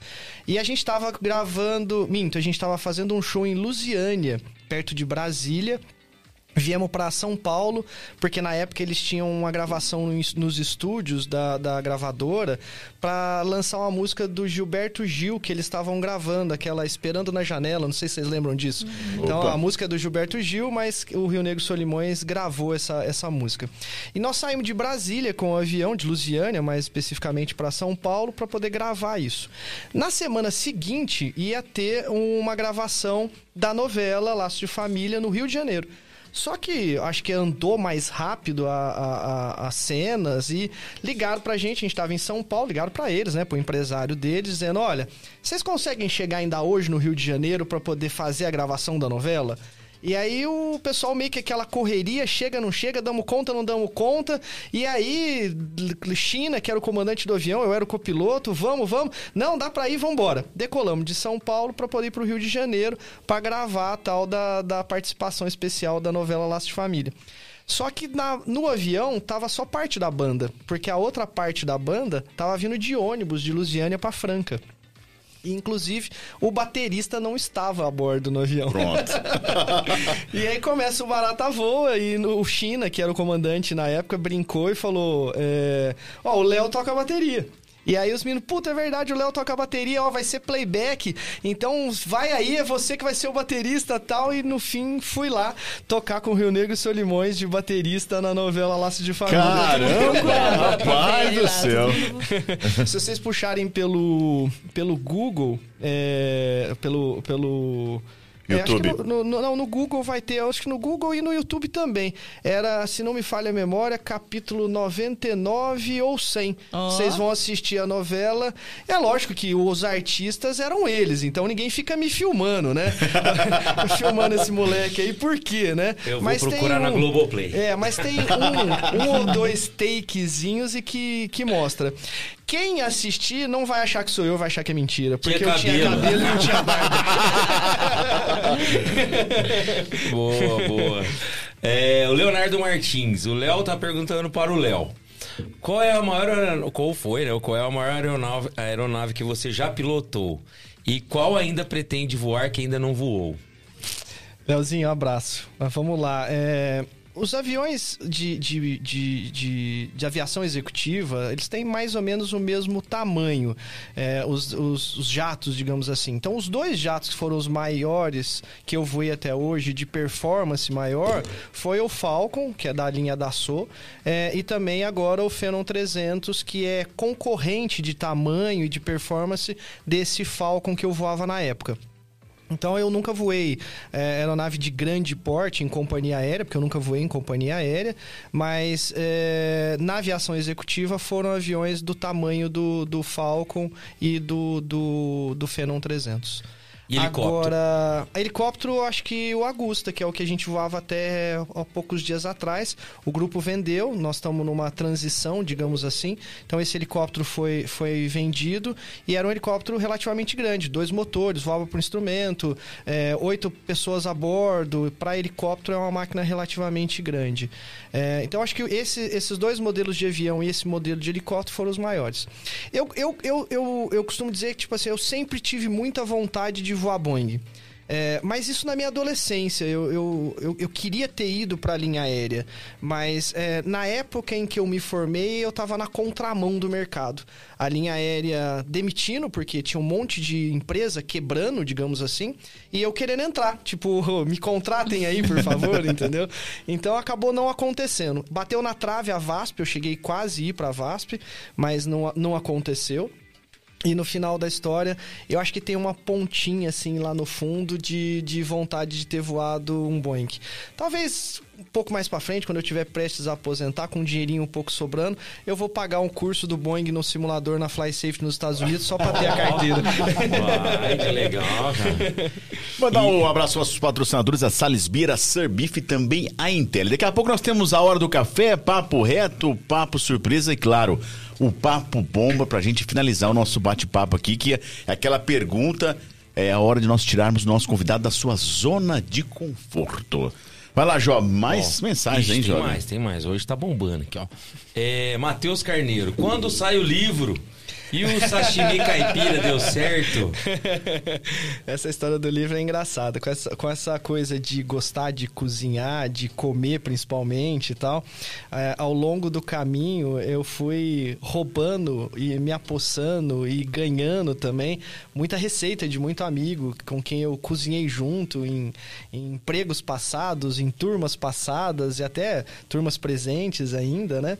Então eu fui colecionando essas receitas e eu tenho o projeto de fazer um livro de receita. Não vai ser um livro que vai ensinar ninguém a cozinhar, é um livro de receita afetiva. Eu diria que vão ter as receitas colecionadas ao longo do caminho, ao longo da, da vida aí. Ah, o bolo de cenoura da avó Lenita, é, o sashimi caipira do Matheus, entendeu? Do Galo. Legal. Então, essas receitas que eu fui, como eu disse, roubando e sendo presenteado, estão todas guardadinhas lá, sendo organizadas para um dia virar um livro e aí eu espero ter a oportunidade de presentear cada um desses que me deram essas receitas com um exemplar do livro. Nossa, Essa é a Muito ideia. bom, muito bom. Juliana Miele Gomide, conhece? Essa não, não conheço. Juliana, é, dona- melhor, é melhor você nem dona ler a patroa? pergunta, entendeu? A, a dona patroa. Beijo, Juliana amor. tá perguntando assim, ó, que orgulho do meu comandante e master meu comandante e masterchef particular. Olha só, masterchef. Você, você é suspeita, princesa. Aí, ó. É, Maristela Gomide. Tia tela, tia tela. Léo, quantas horas de voo você tem em avião e em helicóptero? Vamos lá. é- Consegue lembrar? Consigo, consigo. Né, Eu, eu sou muito organizado com isso e eu tenho tudo anotadinho lá desde a primeira hora de voo. É, eu consegui ao longo do caminho meio que seguir com as duas aviações em paralelo. Eu tive um pouco a sorte também de ter empregos em que os empregadores tinham as duas máquinas. É, poucos períodos eu fiquei sem voar avião porque o empregador tinha só o helicóptero, ou fiquei sem voar helicóptero porque o empregador tinha só avião. Então as coisas caminharam mais ou menos juntos, juntas. É, é, acho que os últimos registros meus estão em torno de 3.500 horas de helicóptero e em torno de 3.400 horas de avião. Então é, vai dar aí aproximadamente 7 mil horas, que são horas comprovadas. Agora, ao longo do caminho tem sempre aquela coisa de fui voar com amigo, dei instrução pro fulano, pro ciclano, em fases em que eu não estava ali muito preocupado com registrar aquela hora especificamente. Ou porque não era necessário, ou porque não precisava, como diz outro.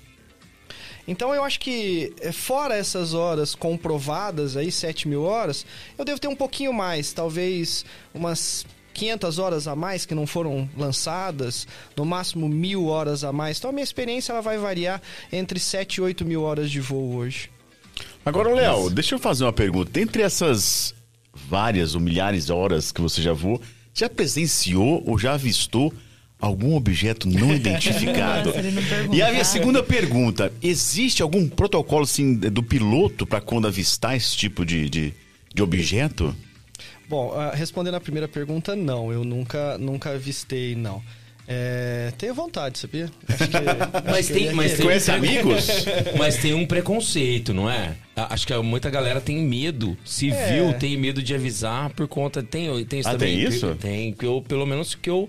O que eu vi em alguns documentários, em alguns lugares, que alguns pilotos até já avistaram, mas por, por causa de, de um preconceito, alguma coisa assim, achar que a pessoa tá inventando ou louca, coisa desse surtando, tipo, eles não contam. Mas isso não fica registrado? Não sei se... Não. É, eu, eu não sei te falar se ficaria registrado. É aquela história, é uma tecnologia que, pra mim, pelo menos, é desconhecida, né? Nunca voei um disco voador, então eu não sei exatamente a tecnologia que eles têm embarcada lá. Mas eu diria que é, pode existir, sim, é, individualmente, algum preconceito, é, algum medo, digamos assim, de se expor diante de uma opinião de que eu vi, eu tive contato e achar que é, você tá viajando, que tá louco, tá voando drogado, alguma coisa do tipo, né? É, então pode até existir casos isolados, mas eu acho que não é um consenso geral na aviação, não. Eu acho que a grande maioria nunca viu realmente. É, se visse, acho que até ia curtir, porque tudo que voa atrai piloto, né? Tudo que, que tem a ver com aviação e com voar é, chama a atenção da gente. Então, falando por mim, eu diria que se eu visse, eu acho que eu ia achar muito legal. Mas nunca vi, infelizmente nunca vi. Acredito até que deva existir. é, não acho que nós estamos sozinhos nesse nesse planeta, como diz o outro, é, mas é, ainda não tive a oportunidade de ver, não. E quanto a protocolo, é, sinceramente, eu, eu desconheço. Acho que na aviação executiva e na aviação de transporte aéreo regular, aviação comercial, acho que não tem. Se tiver algum amigo ouvindo aí que Eu eu desconheça que, que que que, que saiba, pode me falar. Eu sei, não, você tem que Agora, deve existir protocolos para aviação militar. Acho que a aviação militar talvez tenha algum protocolo mais específico. Acho que na aviação executiva e comercial, acho que não. Acho que a primeira coisa é avisar a torre. Assim, acho que se você o, tiver. O, o controlador mais perto, né? É, acho que se você estiver vendo alguma coisa e aquele, aquela coisa está interferindo, digamos assim, com a sua navegação, tá botando um- o avião ou o helicóptero num risco de colisão, alguma coisa desse tipo, a primeira coisa é meio que informar realmente. Até porque o próprio controle vai conseguir. é, talvez diagnosticar se tem alguma coisa por perto, sendo ele um OVNI ou não. Mas um protocolo específico eu, sinceramente, desconheço. Talvez na aviação militar tenha. Diretor, por favor, diretor. Ô, Léo, tudo bem? Tudo bem, diretor? Prazer. Pergun- Prazer meu. Queria te perguntar o seguinte: como é que é ficar 24 horas por dia aí, à, à disposição da empresa? E se você já teve de parar de fa- fazer alguma coisa na hora?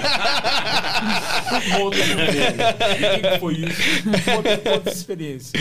Bom, vamos lá. É, é, a aviação executiva ela é uma aviação que exige isso. Isso está implícito nela, tá?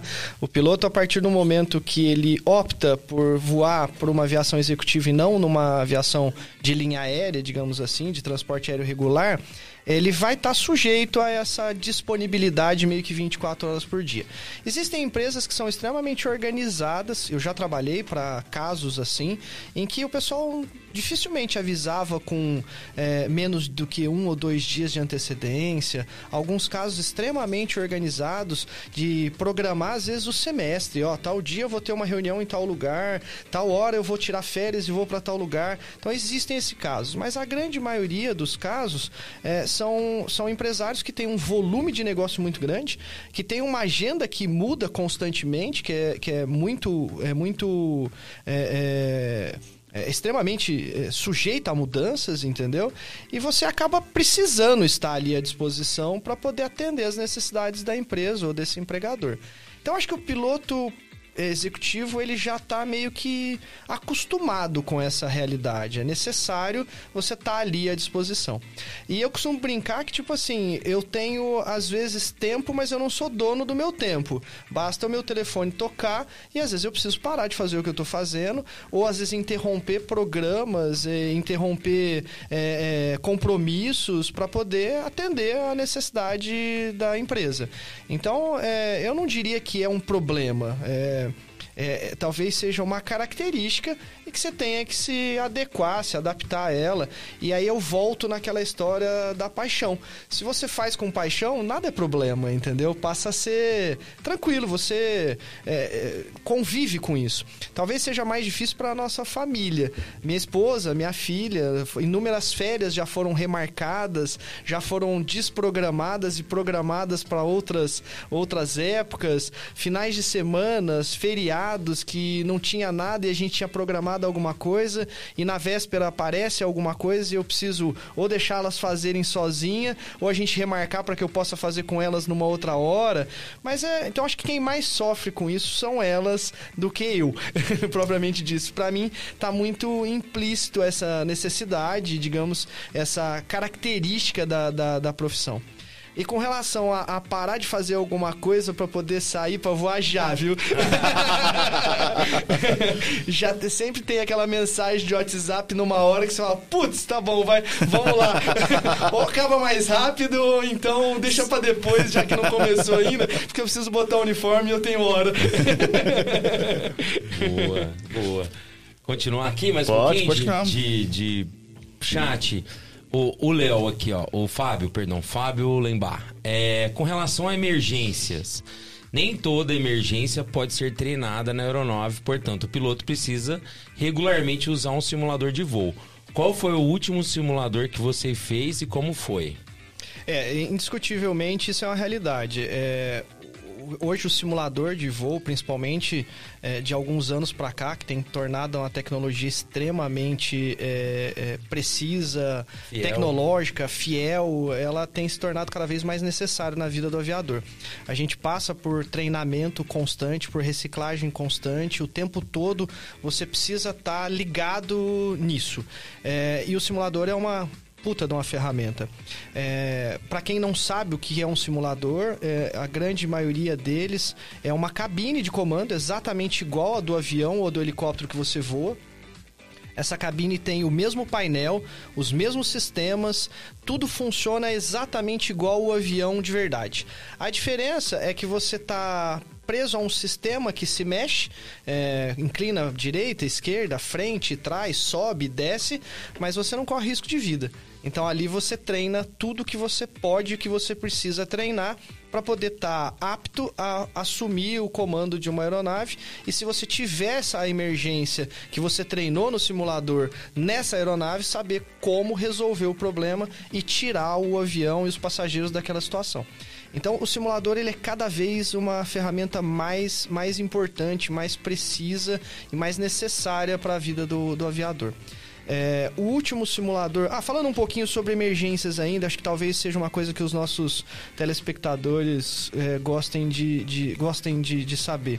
É, nesses simuladores você treina exatamente tudo que é possível. Falha de motor, falha de sistema elétrico, falha de sistema hidráulico, é, falha de sistema de pressurização. Você treina é, panes nas telas, nos vulgos computadores de voo que conduzem o, o voo. É, então existem inúmeras falhas, inúmeras emergências que é previsto no programa de treinamento de cada uma das aeronaves e você treina todas essas dentro dentro da, da do, do simulador. Para resolver cada uma dessas emergências, existem, existe o que a gente chama de memory items, que são os itens que você tem que ter de memória, e os itens que estão explícitos na, na Bíblia do aviador, que é o, o manual do avião. Então, é, se eu vou dois tipos de máquina, eu vou precisar fazer simulador de cada uma dessas máquinas uma vez por ano. E quando eu vou para o simulador, eles vão testar esses meus conhecimentos. Então, cada emergência tem itens de memória que você tem que saber. Se apagou o motor, o que, que eu preciso fazer? Duas, três, quatro, cinco ações para poder iniciar o procedimento de emergência para um apagamento de motor. Cumprido aquilo, aí você vai pegar o manual do avião, checklist de emergência, e vai dar sequência nas outras tarefas que você tem que fazer para controlar aquela emergência. Então, imagina que para todas essas emergências, você tem que ter esses itens de cabeça e depois saber manusear esse manual, esse checklist de emergência, para poder cumprir a, a, a, o procedimento de emergência para aquela pane. E o último que eu fiz foi o do Fenon 300, que é o jato novo nosso. É, foi feito no final do ano passado e agora em dezembro, novembro, final de novembro eu preciso de novo ir para o centro de treinamento para fazer a, a, revalidação da minha habilitação no simulador. Falando em simulador aqui ainda, ó, o Leonardo Martins está falando, ó, o Léo Gomit voou no Boeing de São Paulo a Nova York uma vez lá em casa no Flight Simulator. Não sei se ele lembra. Deve ter sido lá pelos idos de 1999. Eu acho que foi mais ou menos isso, viu, Leozinho? Faz tempo pra caramba. Acho que naquela época devia ser simulado, Flight Simulator 3, é, 4, versões bem antigas, bem precárias. Mas eu lembro da gente ficar um tempão voando junto e navegando de, de São Paulo para Nova York num Boeing 767 na época no simulador dele. Aqui, ó, Ricardo Generoso. Gostaria de lembrar também a grande aptidão e didática do Léo e o seu pai na instrução de pilotos. Sou um dos vários que tiveram o privilégio de aprender com eles de forma leve, completa e sem mistérios. Genera, genera. É... Um beijo, genera, valeu. Eterna gratidão por isso, tá mandando aqui. Você sabe que a, a, a, gente brinca muito que a Colorado, é, por conta do meu pai, óbvio, é, virou uma grande escola. É, e nós todos somos frutos dessa escola do, do Grupo Colorado a, a, diretoria da Colorado sempre foi muito receptiva a esse tipo de coisa e a gente formou, é, eu falo a gente porque eu participei no último terço, digamos assim, desse processo, mas especificamente foi formado pelo meu pai muita gente. Então passou pela Colorado é, muito copiloto que na época tinha recém terminado o curso em aeroclubes e estavam ali procurando o seu lugar ao sol, que nem eu comentei, precisava de hora de voo, precisava aprender, precisava é, é, adquirir experiência, conhecimento. E o meu pai, muito mais do que eu, é um instrutor nato.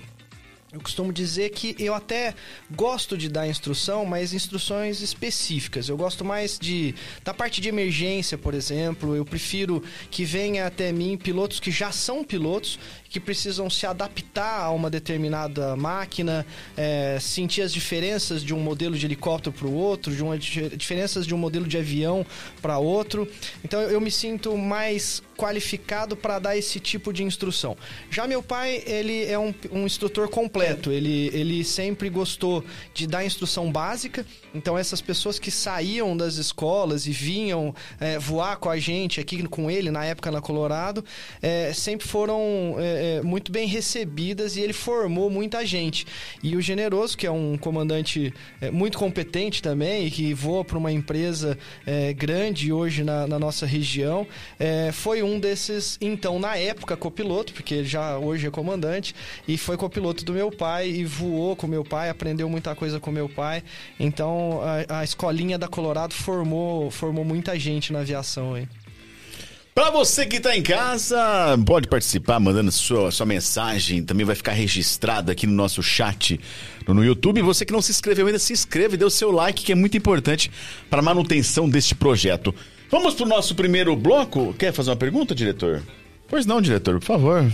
Eu quero perguntar o seguinte: é, o que, que, você achou dessa possibilidade de, de taxação sobre, é, sobre aeronaves, que, em de IPVA? Você acha que isso é importante?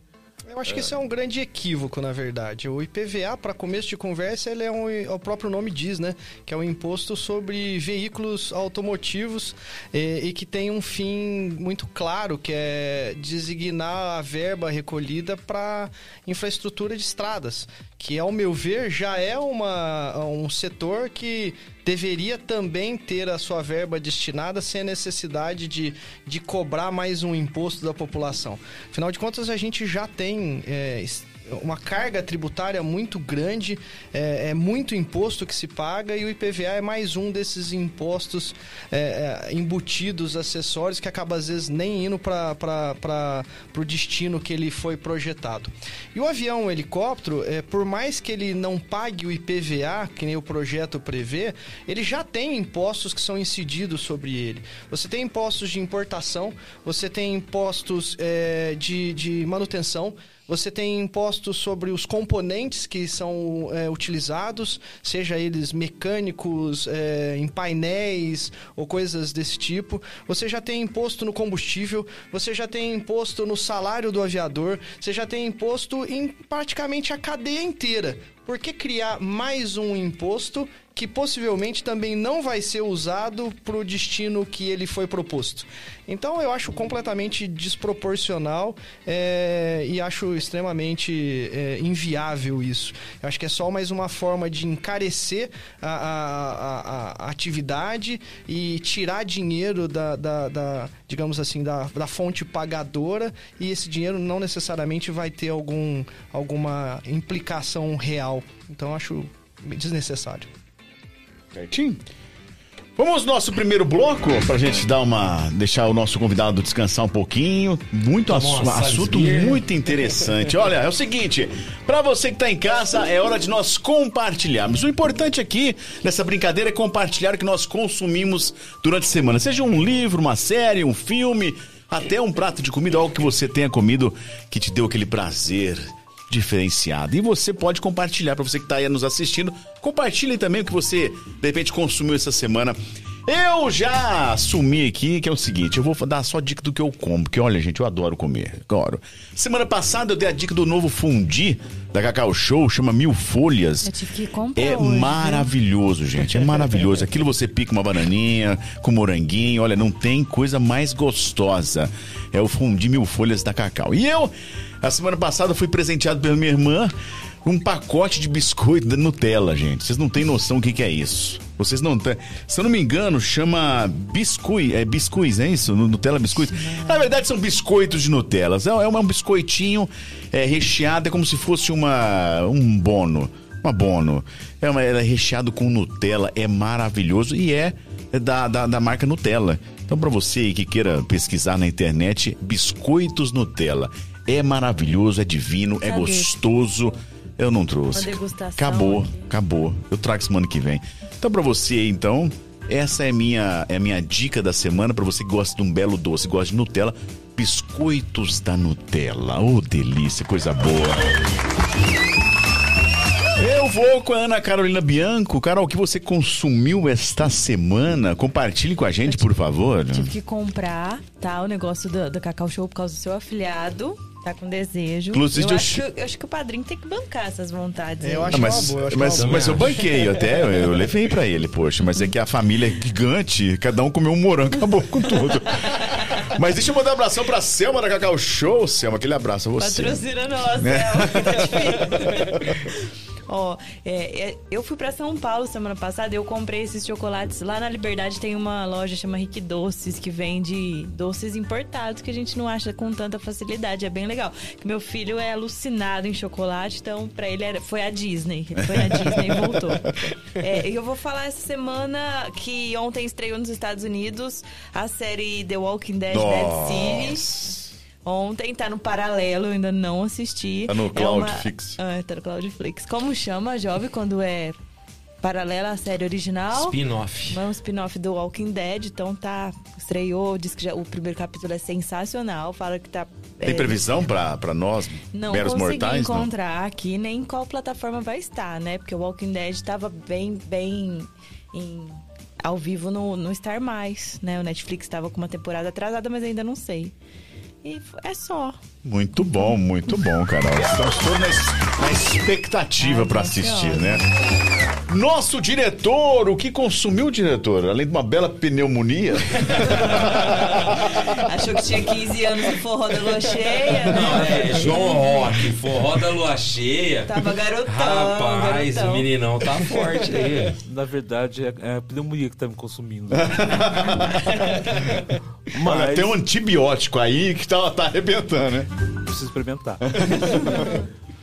Mas eh, semana passada estreou Black Mirror, a sexta temporada. E Muito assim, bom. mais uma vez os produtores deram um show. É uma série muito boa. E assim, uma coisa que eu até estava lendo e eu acho que é, é verdade. Não se trata de uma série sobre tecnologia. É uma série sobre pessoas. E assim, mais uma vez, a gente, a gente viu ah, episódios que mostram que a, a busca incessante por prazer, por, por colocar. ah, O, não, o episódio lá do menino que vai filmar lá na, ca- na cidade da mãe dele é fora de série, né? um, um crime real que se torna É. ainda mais real. Mais real ainda. E assim, eu achei, eu- esse episódio em particular eu achei muito interessante porque para mim ele não, ele não ele não tem um final um, um- final. É verdade. Termina o final, até a gente conversou, né? Eu não vi quem quem comete um, o assassinato, né? Vou dar spoiler. Mas assim, é, pra, pra mim ficou sem, sem final. Mas assim, vale a pena, tá lá na Netflix, a sexta, a sexta temporada. São cinco episódios. ah, e um, um mais interessante que o outro, vale a pena. Muito bom! Job Júnior, sempre recheado de dicas, Um Job. milhão de dicas eu tenho hoje. Ah, hoje é Um dia do, milhão. dia do cinema nacional, né? Não é? É, Hoje é dia do também. cinema nacional. Olha. Olha, É mas dia eu, do, dia do ah, Pois não. eu tenho um milhão de dicas. Vou tentar ser rápido. Bom, sexta, sábado e domingo agora teve o Tudum na Netflix, que é Ah, como se verdade. fosse um, uma, como chama, uma um Uma CCXP, como se fosse uma é, Comic Con Experience só da Netflix. E foi lá no parque do Ibirapuera, teve um monte de, de artistas aqui Um presentes. monte né? De nosso- ambiente instagramável, né? Das é, séries. Eu... O nosso querido Thor. Thor esteve Thor. lá também com o Chris Hemsworth. Lá também, tirando foto. Quem acompanha nas redes sociais deve ter visto. Deve ter sido um momento muito legal pra ele. Que ele curte muito. Teve Henrique Cavill, que eu sou fãzaço. Schwarzenegger, Gal Gadot. Teve um monte de gente. E ali, durante esses três dias, a Netflix falou de tudo que vai ter aí. Tudo que vai ter de legal. Que, que eles estão tentando trazer. Então vai ter Bridgeton. Destaque para uma série live action do One Piece. Não sei se vocês.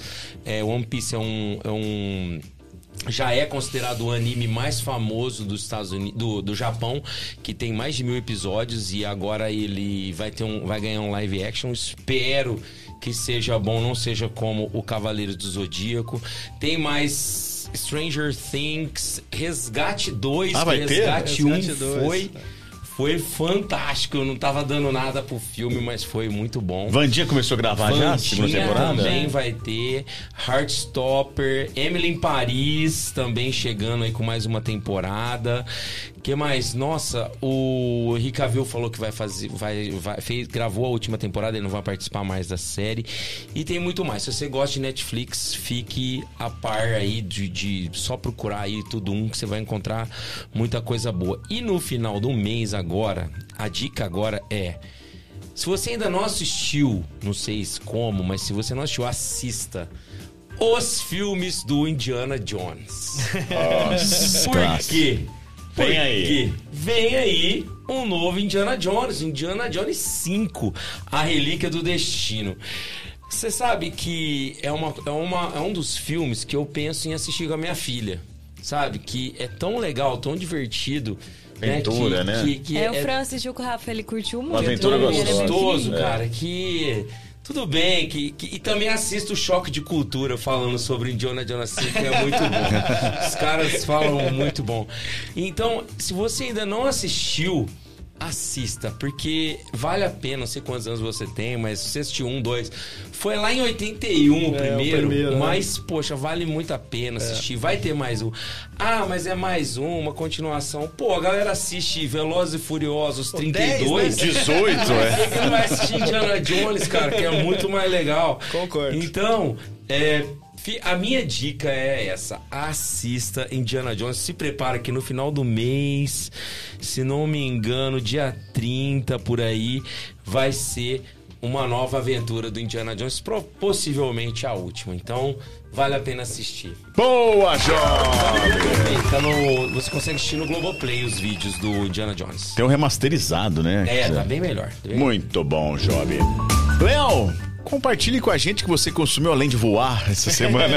Esse final de semana eu não tive Não? voo, então não Ah. tem, não tem voo pra compartilhar. Mas vamos lá, é, eu gosto muito de cinema, eu sempre fui um apaixonado por, por cinema. E, e além de cinema, agora que a gente tem o cinema em casa, né? Então séries é um negócio que, que me encanta muito. É, e é um gosto meio peculiar, algumas pessoas até riem disso, mas eu gosto muito do tema serial killer. Então eu, eu tenho coleção de, de CDs e de músicas, tenho coleção de DVDs, de filmes, e nessas coleção, nessa coleção de DVDs tem muito DVD de serial killer. É, Que e- medo. E as séries. Que medo. já. Sabia que ia causar, ia causar um acerto de ebulição na galera. E, e além da- do- dos DVDs de serial killer, eu tenho muito livro. Eu, aliás, uma das minhas escritoras favoritas é a Ilana Casoy. Espero um dia poder conhecê-la e pegar um autógrafo em todos os meus livros que eu tenho dela. E no final das contas, é, eu decidi é, que eu ia começar a assistir uma série que ela não é nova, to- todo mundo provavelmente já assistiu, mas eu assistia sempre muito o episódio 10 da temporada 17. Na TV, daí a pouco tava passando o episódio 2 da temporada 1. E eu falei, quer saber? Apesar de ser antigo, eu vou começar a assistir do começo. São 17 temporadas e eu comecei a minha maratona de Criminal Minds desde o começo. Então, bem, esse final né? de semana, como eu não tive voo, tipo assim, teve algumas. A Ana Júlia acabou indo pra casa de, de- da amiguinha pra dormir, ficou eu e a Ju em casa tal. Eu meio que maratonei o Friozinho. início de Criminal Minds e vou seguir firme na proposta de assistir as 17 temporadas. Muito bom, muito. Enriquecer o meu, meu repertório de, de, de, de crimes dessa, dessa natureza. Tem uns podcasts também bem legal. Tem, assim, tem, né? bastante. Eu assisto quase todos. Se você pegar, por exemplo, é, também na Netflix, além dos podcasts, tem a história do Ted Bundy, por exemplo, que é um criminal mind, fa- um criminal é, serial Palhaço. killer, né? É, famoso nos Estados Unidos. Então tem bastante artigo a respeito e bastante séries e filmes e podcasts e eu assisto quase todos. Mas pra mim, Silêncio dos Inocentes, eu acho É o que clássico. é o, é o clássico, né? O número um. E a, trilo- a trilogia também, né? É, não, Porque sim, tem sim. Hannibal, Hannibal, o princípio do mal, é, o último, que é o Dragão Vermelho, que tá toda a trilogia de Silêncio dos Inocentes. Esse Dragão me- Vermelho é me perfeito, né? Muito bom, muito bom. E piloto de avião pode escutar podcast durante o voo, assim?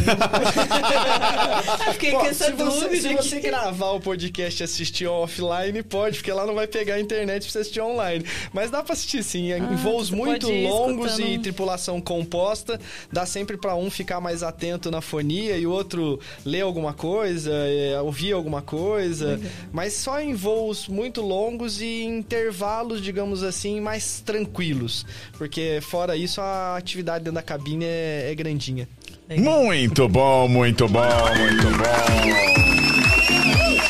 Ô, Léo, seguindo os nossos blocos suaves, pra, pra nós darmos aí uma, uma, uma divertida, é o seguinte: nós temos o nosso papo reto. São 10 perguntinhas tranquilas que talvez você nunca tenha parado pra, pra pensar que um dia alguém iria responder pra você.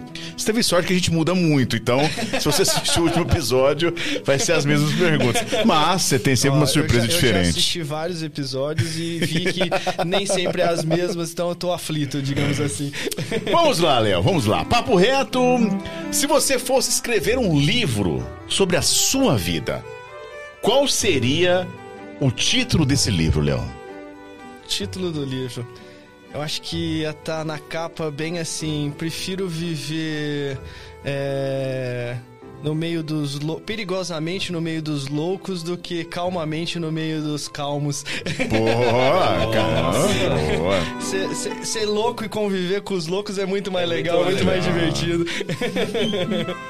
Léo, como é que você era na infância, cara? Você já falava em. Bom, você já deixou bem claro que já falava de, de avião, né? É. Afinal, de- respirava isso dentro de casa. É. Mas como é que você era na infância? Pra ser bem sincero, eu, eu não tenho memórias assim. Acho que aliás nem todo mundo tem, né? Memórias muito claras da, da infância. Eu lembro de flashes. Lembro de voar no colo do meu pai. Lembro de começar é, no meio da aviação, de acompanhar ele é, pros domingos aéreos. Lembro dos domingos de reboque de, para, de, de, de planador no aeroclube. Lembro de, de, de ser levado por ele em muitas dessas atividades que estão relacionadas com a minha profissão, com a nossa profissão. É, mas da infância propriamente dita, eu lembro de flashes. Lembro, por exemplo, da casa que a gente morava, que hoje é o cartório do Ronaldo Machado, a gente morava lá na Caramba. época. É, lembro dos amigos de escola, lembro da turma de escola, mas eu, eu, eu não tenho uma memória assim muito ampla da minha infância, não. Eu acho que eu tenho uma memória mais ampla da minha, da minha adolescência. Minha adolescência acho que me marcou mais do que a, do que a minha infância. É, acho que a, a infância eu era. Talvez essa pergunta de- você devesse fazer pro meu pai ou para pessoas que, por exemplo, é, tiveram uma importância muito grande na minha criação, como a minha avó, minha avó Lenita como a minha tia Laura, a minha tia Liliane, que é a mãe do Fred e do Ângelo, que fizeram perguntas ali, que são minhas, minhas mães postiças, digamos assim. Então, acho que talvez elas pudessem contar um pouco mais sobre como foi o Léo na infância. É, mas eu tenho mais nítidas memórias de adolescência do que as memórias de infância, salvo esses flashes assim. Terceira pergunta é bem aquilo que você falou no direct pra nós quando eu coloquei a música do Top Gang. pra quem tá em casa é o seguinte, nós colocamos aí o anúncio do, do, do nosso convidado e coloquei a música do Top Gang Maverick, né? Aí, rapidamente, o Léo já mandou, poxa, você, você zoado no meio, poxa. Mas vamos lá, se você tivesse que ouvir só mais uma música pro resto da sua vida, qual seria a trilha sonora escolhida? Bom, música é uma coisa que eu gosto muito, além de, além de voar. Tanto é que me meto a, a, a tocar bateria. Também tô longe de ser um baterista, que nem o Brunão, por exemplo, entendeu?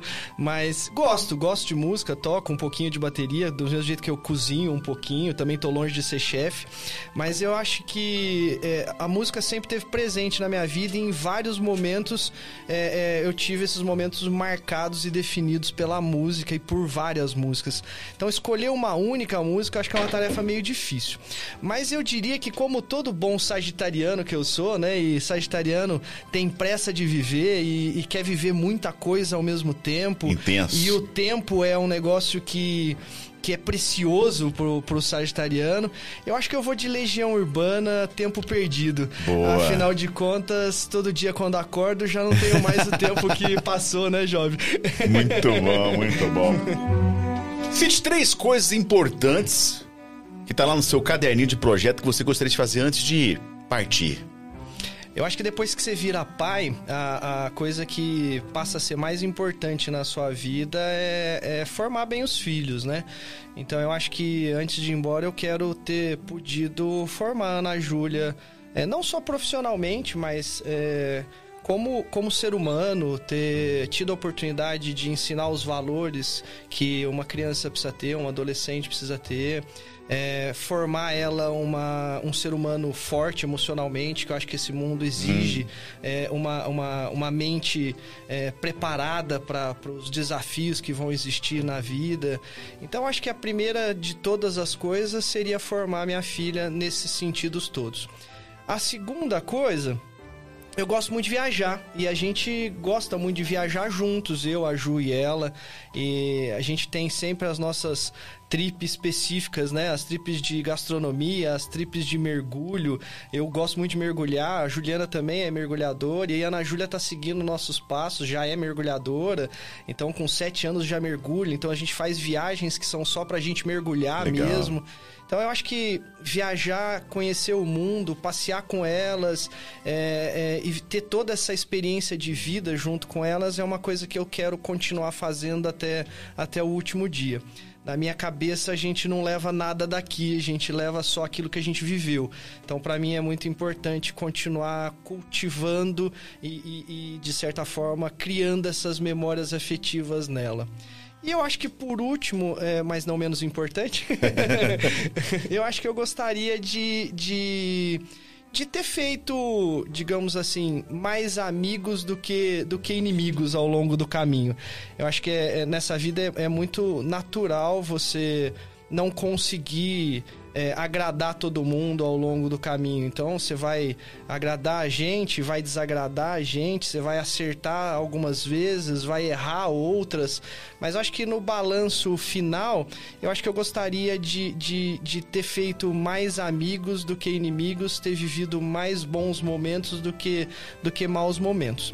E nessa lista, eu acho que eu incluiria, é, se sobrasse tempo, comprar o meu avião de acrobacia, porque eu adoro acrobacia oh. aérea, é, e tocar numa banda, sem querer roubar o emprego do Brunão na Rock Now, entendeu? Mas de repente tocar numa banda, exercer essa minha coisa de ser músico é, e montar um restaurante, porque não um restaurante para poder botar em prática as, as receitas aprendidas ao longo do caminho aí. O piloto que virou cozinheiro. Né? Uma data importante por quê? Ah, o nascimento da Ana Júlia, né? Sem dúvida nenhuma. Eu acho que é, é, um divisor de águas na vida de, de, qualquer, de qualquer ser humano a, a paternidade. É, e é curioso porque eu, eu, nunca me vi como pai, não achava que, que ia ser um bom pai, tinha medo da, da, da, paternidade. E não que eu acho que eu sou o melhor pai do mundo, a gente, como, como humano, correte, comete muitos, muitos erros. É, erros como filho, erros como marido, erros como pai. Então, mas na, na medida do possível, a gente tenta o tempo todo acertar. Então, querendo ou não, é, eu acredito que essa essa mudança, digamos assim, de, de status de não pai e que não imaginava ser pai e de repente se ver pai, é, fez uma transformação muito grande. Então, o nascimento da Ana Júlia, sem dúvida nenhuma, é essa data. Se você, se você pudesse ligar para você mesmo, que qualquer momento do passado ou futuro, para quando você ligaria e o que você diria? Putz. Vamos lá. É, o, meu, o meu estilo de, de, de ser, o meu jeito de ser, ele é muito, talvez, peculiar. É, eu não sou uma pessoa que costuma me arrepender das coisas que eu faço. Isso pode soar meio frio e até um tanto quanto estranho, mas é, eu, eu tenho muito claro para mim que, que nem eu comentei, você vai acertar muitas vezes e você vai errar muitas vezes. Você vai agradar muita gente e vai desagradar muita gente. Então, acho que essa pergunta, a maioria das pessoas responderia tipo assim: ah, tal época, se eu tivesse ligado para mim, é, teria me impedido de cometer tal erro. Eu acho que eu não penso assim, não. Eu acho que eu não ligaria para mim em momento algum da vida para dizer: ó, oh, não faça faça isso ou não faça aquilo que você vai se arrepender. Porque eu não costumo me arrepender. Eu acho que os, os acertos que eu tive e os erros que eu tive na vida é, chegaram é, juntos a, a formar o que eu sou hoje. E por mais que eu tenha falhas, que eu tenha erros, que eu seja imperfeito, eu sinto um orgulho do que eu me, me, me criei, de como eu me criei, de co, do, do, da onde eu cheguei, o, do, do como eu estou e da onde eu, da onde eu cheguei, digamos assim. Então eu acho que o máximo que eu faria era ligar para mim quando eu nasci para falar, velho, você tá prestes a viver um negócio muito louco que chama vida, entendeu? Prepare-se. Então, acelera aí porque ela é curta. Então, curta todos os momentos, vai ser divertidíssimo. Você vai dar muita risada, você vai é, fazer muita festa, muita balada, você vai ter uma profissão legal que vai te, de te deixar satisfeito ao longo da vida. É, só que faça tudo com muita intensidade porque vai passar muito rápido. Vai valer a pena, mas vai passar rápido. Então, acho que a ligação que eu faria seria assim que eu nasci para poder avisar que, puta, aproveita lá que vai ser animal. Legal, legal. Alguém com quem sempre falava, não fala mais, porém sente saudade. Tá aí outra resposta polêmica. Né? Vocês estão querendo me ferrar. eu acho o seguinte, eu, eu, eu na minha vida eu, eu aprendi que se não te faz bem, não é para te fazer falta. Então eu não, não sinto saudade de ninguém que eu não convivo mais. Se eu não convivo é porque não tinha mais nada para acrescentar, já deu o que tinha que dar e beleza, segue a missa. É, eu acredito que se as pessoas fazem bem a você, tem alguma coisa para te acrescentar, é, elas não vão cair nessa, nessa sua, nesse esquecimento, nessa ausência, digamos assim. Você indiscutivelmente vai ter às vezes pouco contato, mas vai continuar tendo. Então, se você não tem mais contato, é porque de alguma forma não te acrescenta mais nada. Então, eu não ligaria para ninguém não. Boa, foi boa, boa. Nos últimos cinco anos, no que você ficou melhor em dizer não? Porque ah. tem hora que é difícil falar não, né? Ah, não, eu falo não facinho. então é fácil pra você. Como todo bom sagitariano também, é meio que papum, é na lata, sem muito filtro. E às vezes a, as pessoas até nem gostam muito desse meu jeito, mas é bem isso que eu sou. É, eu acho que eu fiquei bom em dizer não para conviver com gente tóxica. Eu acho que é, é isso não foi nos últimos cinco anos, não. Faz muitos anos que eu venho limando, digamos assim, da vida pessoas que não acrescentam absolutamente nada ou que não eram para estar comigo nessa jornada. É, só que durante muito tempo eu era meio que obrigado a conviver com as pessoas porque era politicamente correto, ou porque era necessário, ou porque era devido, ou porque tinha que ser, porque é da família. É, eu acho que de uns anos pra cá, foda-se, entendeu? Desculpa, gente, desculpa, foi mal. primeiro. primeiro palavrão. o, Léo, o, o, Gabriel aqui, ó. Gabriel Godoy tá mandando assim, ó. Léo comportado, nenhum palavrão ainda. primeiro. Agora, Léo, quando chegar o momento que Deus te levar lá para ficar com ele, que memória que você espera ter deixado aqui pro, pra quem ficar? Memória? Ah, eu acho que eu até respondi um pedacinho dessa Foi. memória é, na pergunta, nas perguntas passadas aí, né? O fato de querer ter deixado mais amigos do que inimigos, acho que é uma coisa que eu acho que ia ser legal.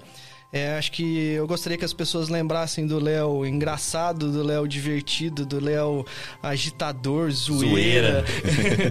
do Léo que foi amigo, que se pôde ajudar, ajudou, que se não pôde ajudar, não atrapalhou também, entendeu? Eu acho que isso seria uma, uma boa memória. Agora, é, eu acho que tem uma coisa que, que também depois que eu virei pai, acabou sendo um, pensamento muito presente na minha, na minha vida, é que antes de partir eu queria ver uma coisa especificamente. Eu acho que é, a minha filha hoje, por exemplo, ela faz questão e uma questão muito grande de conviver com a gente, comigo e com a Ju intensamente, sabe? Ela curte fazer tudo junto com a gente, ela tá o tempo inteiro dividindo experiências, isso é muito natural, ela é uma criança. E eu percebo que a partir do momento que você vai é, crescendo, às vezes os pais não vão sendo mais tão próximos assim. Então a adolescência é um meio divisor de águas, é, depois a juventude, a, a fase da independência. Então eu acho que seria muito legal é, e acho que eu me tornaria um, um real é, homem bem sucedido na vida se antes de ir embora eu tivesse a certeza de que, por mais que eu tô velho, é, minha filha ainda tem muito prazer em, em, conviver comigo, em mergulhar comigo, em voar comigo, em fazer as coisas comigo, porque acho que isso me mostraria que eu acertei, que eu fui um bom pai ao longo do caminho, apesar da minha imperfeição. Então, eu acho que antes de ir embora, eu queria olhar para trás e ver que ela ainda tem prazer prazer em, em ser minha amiga. Muito bom, muito bom, muito bom. Passou pelo papo reto. Manda, manda um abração aqui pra Juliana Cassiano Prima, sua prima, é, ele toca super bem e cozinha mar mar maravilhosamente bem, só é modesto. Tá, vamos fazer um ela é suspeita, ela é suspeita. Vamos fazer um projeto aí, ó. Vamos montar uma banda. Bora, uma bora, banda bora, paralela aí. Paralelos, paralelos do som. Bom, é o seguinte, Léo. Agora nós vamos com o nosso famoso Papo Surpresa. Opa, agora, Papo Surpresa. Agora, pra você que tá em casa, que não conhece, é o seguinte, dentro desta, deste recipiente é aqui Existe 20 pokebolas. Cada pokebola dessa tem uma pergunta. Os temas são os mais variados. Vai de pergunta de quinta série até uma pergunta sobre política. Enfim, o Léo vai escolher uma bolinha, vai passando para Carol e para o Job. São 10 bolinhas. Joia, Tem 20, lá. você escolhe 10. Então dá para escapar de dá perguntas escapar de algumas, pesadas, né? pesadas, aqui. Né? Vamos então ver. vamos lá, vamos na primeira para Carol. Vai existir turbulências Carol, aí. Se ela for muito, se ela for oh, muito pesada, esperando. É, terá turbulências, tem cuidado. É, se ela for muito pesada, você finge que você leu outra coisa, tá? vamos para a primeira pergunta.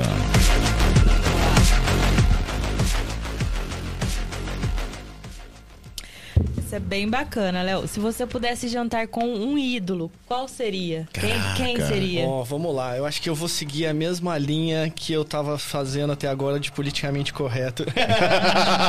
eu acho que não deve, pô. Tem que quebrar isso uma hora. Acho que agora é. Agora, agora é a hora, agora é a hora. Não, eu, eu diria que se, se essa pessoa tem que ser famosa, a Juliana em casa já deve estar tá se matando de dar risada essa hora. Mas eu vou escolher a Jennifer Aniston. Caraca, mano. Dá uma pra mim agora. Segunda bolinha. É o momento de se soltar, hein? Porque na sequência vem a pergunta bomba. Hum, já per... tá pronta a pergunta bomba. O diretor tá com a cara não muito pergunta boa. Pergunta bomba. Misterioso, misterioso. Eu acho que ele já tá levando em consideração que eu queria pegar ele na, na, na, na prévia achando, do, do, do, do, programa na zoeira. Ele já tá com a cara meio brava lá. Olha só. Uma música que você não aguenta mais ouvir. Hum. Nossa. Caraca. Eu acho que eu não, eu, não, eu não tenho uma música especificamente, mas eu não gosto muito de funk. Funk é um estilo de música que não, não me desce, não dá. Eu acho que nem podia ser chamado de música. Perdoe, me perdoe os que gostam, os que gostam do funk, mas eu acho que funk não me desce, então eu vou de funk. Boa. Mas não sei nem o nome da música para poder dizer. Boa. Muito bom, muito bom. Mais uma, mais uma Vamos para a terceira Pokébola. Cara, eu tô tão por fora do desenho que essa semana que fui ver aqui que era uma, um Pokébola ah, é igualzinho, cara. É, pra você ver. Sério mesmo? Olha, é sério, sério. Daqui a pouco a pergunta bomba. É como se você estivesse descendo no aeroporto de Ribeirão Preto sem enxergar sem nada. enxergar nada. Ele tá, ele tá, ele tá preparando esse preparando. Tô preparando ele, o psicológico dele. O tiozão tá decolando. É. Qual foi a coisa mais linda que já fizeram para você? Legal. Então, é, acho que a gente fica meio bobo depois que vira pai, né? Muito. então, todas essas perguntas acabam me remetendo na mesma pessoinha. É, a Ana Júlia, ela é extremamente cuidadosa com a gente. É, do tipo que se você se machuca, ela tá ali preocupada e, puxa, o papai machucou e você se cortou e tá sangrando. É, e ela tá começando a ter um senso de, de realidade, de mundo, que de certa forma acaba causando alguns medos nela.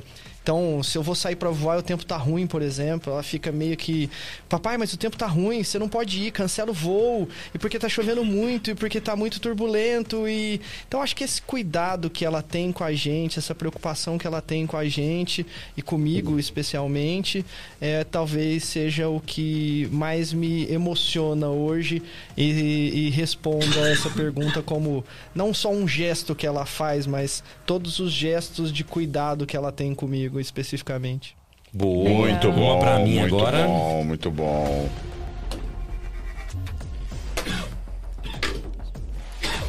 Vamos lá, vamos lá. Ó, se você pudesse mudar de país agora, qual seria o país e por quê? Boa. Bom, eu- vou, responder por que primeiro. Porque influenciado pela minha esposa, entendeu? Eu me apaixonei pela Espanha, pela Catalunha. Então eu acho que se eu tivesse que mudar de país agora, na minha mente, o primeiro que vem é realmente a Espanha, a Catalunha. Eu gosto muito da culinária que eu, que eu encontrei lá, do clima. É, é uma cidade extremamente cosmopolita, aquela coisa de muita gente falando muitas línguas ao mesmo tempo.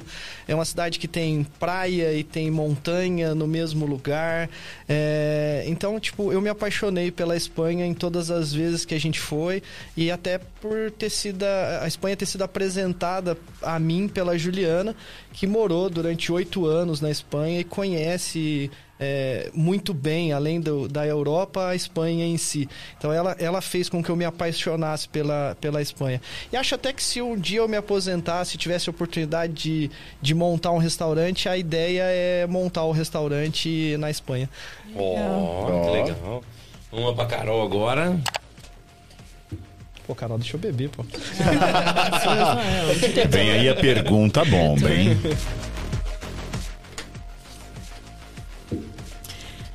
Uma coisa que você disse que nunca faria e fez. Hum, casar. Pô, essa aí Aliás, é... essa, essa é uma que surpreende muita gente. Talvez a coisa que a, que a Juliana mais ouviu quando foi casar é tipo, meu, como é que você conseguiu? Caramba. Boa, boa. Pra mim agora. A sexta bolinha. E daqui a pouquinho vem a pergunta bomba. Como você se descreve em uma palavra? Ah, sem dúvida nenhuma, perfeccionista. Eu acho que faz parte um pouco da minha personalidade, essa coisa do, do, do ser perfeccionista. E acho que pra minha profissão, o ser perfeccionista acaba sendo um plus, digamos assim. É, eu tenho muita facilidade com as coisas repetitivas, com, com padronização, com organização. É, isso acho que me atrapalha às vezes um pouco, porque às vezes eu gasto muito mais tempo numa determinada tarefa do que eu precisava gastar. Mas por outro lado, eu acho que me ajuda em muitos outros é, setores da vida essa coisa de ser perfeccionista. É, a Juliana, inclusive, é uma das minhas maiores críticas com relação ao meu perfeccionismo, porque ela fala: você se cobra demais, é, é, e não precisa ser assim. Mas é, tá implícito, eu acho que veio, veio em mim e no final da história eu tenho que lidar com isso. Muito bom, muito Carol. bom, muito bom. Vamos pra oitava tá bom, Pokébola. Acabando, hein? Acabando. Acabando, tá acabando. Eu ainda tenho duas perguntas, hein? E não é a bomba ainda, hein? Léo, qual o sonho mais esquisito que você já teve? Putz, tá aí uma coisa. Eu, eu não sou uma pessoa que lembra muito dos meus sonhos, sabia? Eu acho que eu não vou saber responder essa, não. Porque eu, eu acho que eu sonho pouco. E se eu sonho, eu não lembro deles depois. eu não sei se tem algum Até bom, significado isso, se tem algum. Tá bom, deve ser síndrome de psicopata, não sonhar muito, né? Já gosta dos filmes de psicopatia e não sonha muito, não sei. Então eu Mas eu sou- não sonho muito, não, viu? Eu sou um psicopata que eu não lembro de nenhum. então tamo junto. Tamo junto, é nóis. Oitava pergunta. Não, oitava não, nona, vai. É. Você já falou oitava três vezes. Segunda Daqui a pergunta. pouco foi as 20 perguntas e ele tá falando oitava pergunta. Qual foi a coisa mais absurda que você viu este ano?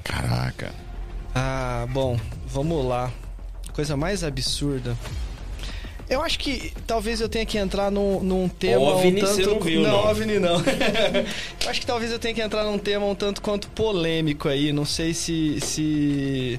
Se isso é bom ou ruim, mas é, como eu não tô muito preocupado. eu acho que é, eu sempre fui uma pessoa de direita, politicamente falando, de direita. Eu acho que a esquerda ela só funciona no, no papel. É, nunca votei na esquerda, não pretendo votar. Por mais que eu seja um crítico, digamos assim, de governos passados, seja eles quais foram, é, eu prefiro um governo de direita do que um governo de esquerda. Isso é, é, é a minha opinião, digamos assim, é o meu, é o meu lado político.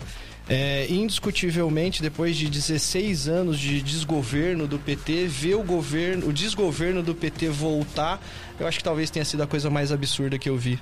Mas é uma, é uma opinião pessoal. E a última agora? A última. A última. Uma bolinha pra Carol. Quarta pergunta.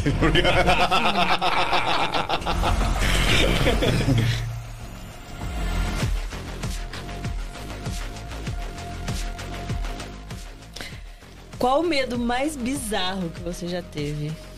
Aí eu não sei se é bizarro, mas eu, eu não gosto muito de perder as coisas, sabe? Não gosto de perder gente, não gosto de perder oportunidades, não gosto de perder tempo, não gosto de perder vida. Então, talvez, acho que o meu maior medo seja perder as meninas. É, acho que não tenho nenhuma grande preocupação, digamos assim, com a minha, com a minha ida, mas acho que eu sofreria muito com a ida de alguma das duas. Então, prefiro partir primeiro do que do que vê-las partir. É, acho que esse talvez seja o meu maior medo hoje. Muito bom, muito bom. Tá aí pra você o nosso papo surpresa. Tem perguntas aí? Tem, tem. Eu tenho mais duas ainda, que eu tô guardando pro final. Ah, mas só uma pergunta. Ô, Léo, hoje não se pode mais tirar foto na cabine do piloto? Ou Foi proibido? Porque antigamente podia, né? Ou, ou é só impressão? Não, na verdade o que aconteceu? Depois do advento do 11 de setembro, por exemplo, o acesso à cabine foi restrito. Porque no 11 de setembro você teve sequestradores botando arma na cabeça e aconteceu tudo que aconteceu. É, então as medidas de segurança, de certa forma, evoluíram aí e os, os- as companhias aéreas propriamente ditas é, proibiram, inclusive trancas na porta foram implantadas, o que não existia antes. Então você visitaram a cabine de comando durante o voo não é mais Zero. permitido, infelizmente. Agora, é, o avião no chão, pousado, antes da decolagem ou depois da decolagem, salvo algum protocolo específico de alguma companhia aérea, ainda é possível.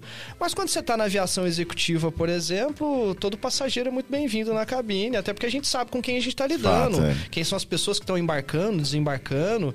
Na grande maioria das vezes são da família é, ou dos proprietários, ou são convidados dos, empre- dos proprietários, então são sempre muito bem-vindos na cabine. Mas na aviação é, comercial, na aviação de transporte aéreo regular, houve essa restrição depois do 11 de setembro. Perfeito. Ó, temos abraços aqui no, no chat.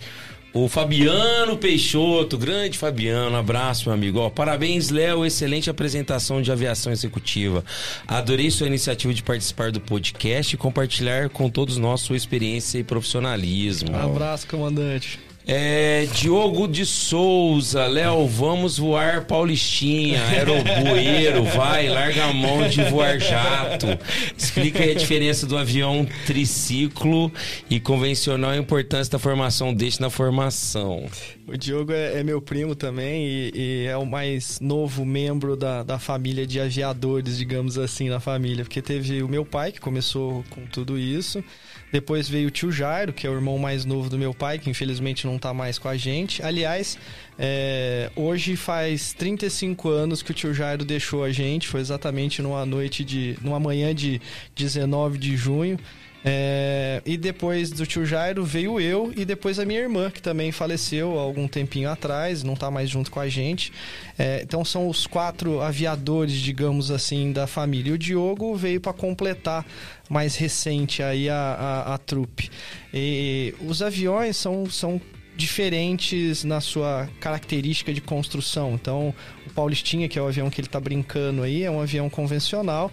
É aquele avião que você tem normalmente os dois trem de pousos na frente, uma rodinha atrás e o nariz fica relativamente levantado. E o triciclo é aquele que tem três trem de pousos, um no nariz e dois atrás, e o avião fica num plano mais reto. Então, se você olhar fotos, você consegue identificar.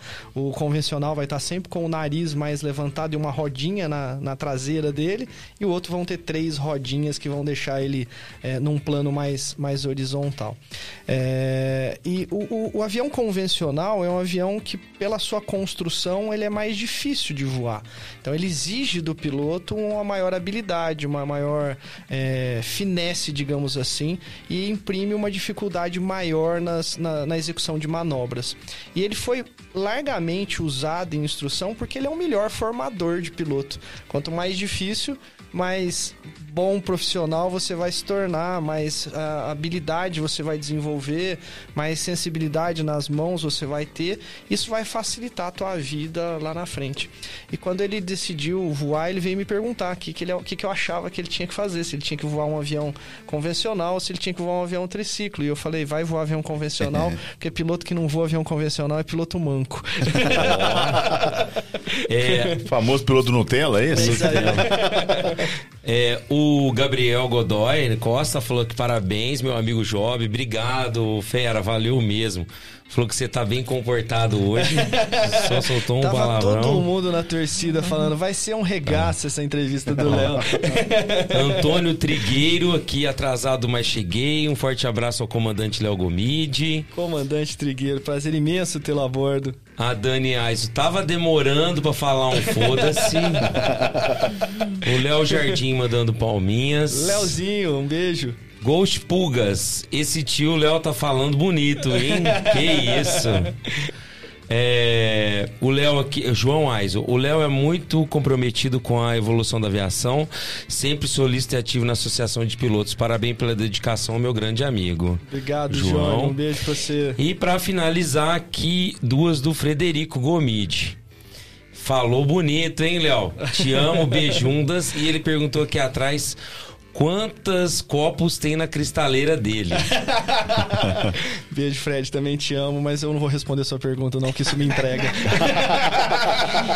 e eu tenho. Ah, eu queria agradecer o pessoal do chat aqui, ó. Se você ainda não se inscreveu no nosso canal, se inscreva, marca o sininho, segue a gente lá e ajuda a compartilhar. E tem também depois no Spotify para vocês acompanharem. Léo, tenho mais duas perguntinhas aqui. Uma pelo menos. Não, duas. Eu queria saber qual é a relação entre o piloto e o pessoal que fica lá na na torre lá, o controlador. É difícil? Vocês têm algum contato além de ser do rádio? É, é, é, existe aí uma, uma, um cuidado? Como que é essa relação? Ah, eu acho que a relação ela, ela é mais estreita no âmbito profissional a gente tem mais contato com essa galera realmente voando, o pessoal controlando a gente. Mas eu, eu, eu particularmente, conheço bastante controlador de, de vários lugares, por exemplo, a, a, o pessoal de Ribeirão Preto, é, alguns foram meus professores lá em 1993, no curso piloto privado, quando eu comecei a fazer o curso. Então, alguns deles ainda são controladores de voo e eram controladores na época e eram meus professores, foram meus professores. Então, tirando é, alguns casos é, específicos que nem esse, em que a gente acaba ficando amigo, é, o contato é mais realmente dentro do ambiente de trabalho, ou seja, você dentro da cabine e eles dentro da torre de comando. É, a, a, aviação, eu acho que ela, ela de certa forma, une é, todas as pessoas que estão em volta dela. Então, é, existem bons pilotos, existem maus pilotos, existem bons controladores e maus controladores.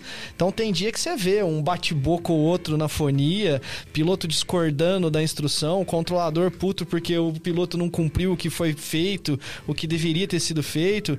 Mas esses são casos isolados. Eu acho que de uma forma geral é uma convivência harmônica e indiscutivelmente existem controladores fantásticos eh, no Brasil e, e esses caras até é, fazem milagre, porque como a gente falou lá no começo do podcast, a, a infraestrutura do país ela é pobre e ela também é pobre na infraestrutura de comunicação. Então muitas vezes esses profissionais dão sangue e fazem a coisa acontecer até sem ferramentas de trabalho adequadas para poder fazer a coisa acontecer. E a última pergunta.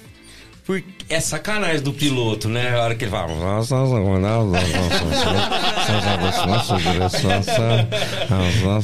É, é sacanagem. Isso é intriga da oposição. Não, é sacanagem. É Faz de novo, faz de novo. Faz de novo, faz de novo. Ele enfia a boca no microfone, ele põe lá dentro, assim, ele engole e. Sua ablação sua direita. É sacanagem, cara. Bolachinhas em forma é- de avião. Eu vou ser- eu obrigado a lembrar. dizer que isso é intriga da oposição. Não é bem assim, não. Mas ah, vamos lá, agora Estamos na respondendo- altitude 3 mil. Você mas e aí? Re- Respondendo a tua pergunta, eu diria o seguinte, que acho que está muito relacionado isso até ao que vocês fazem aqui.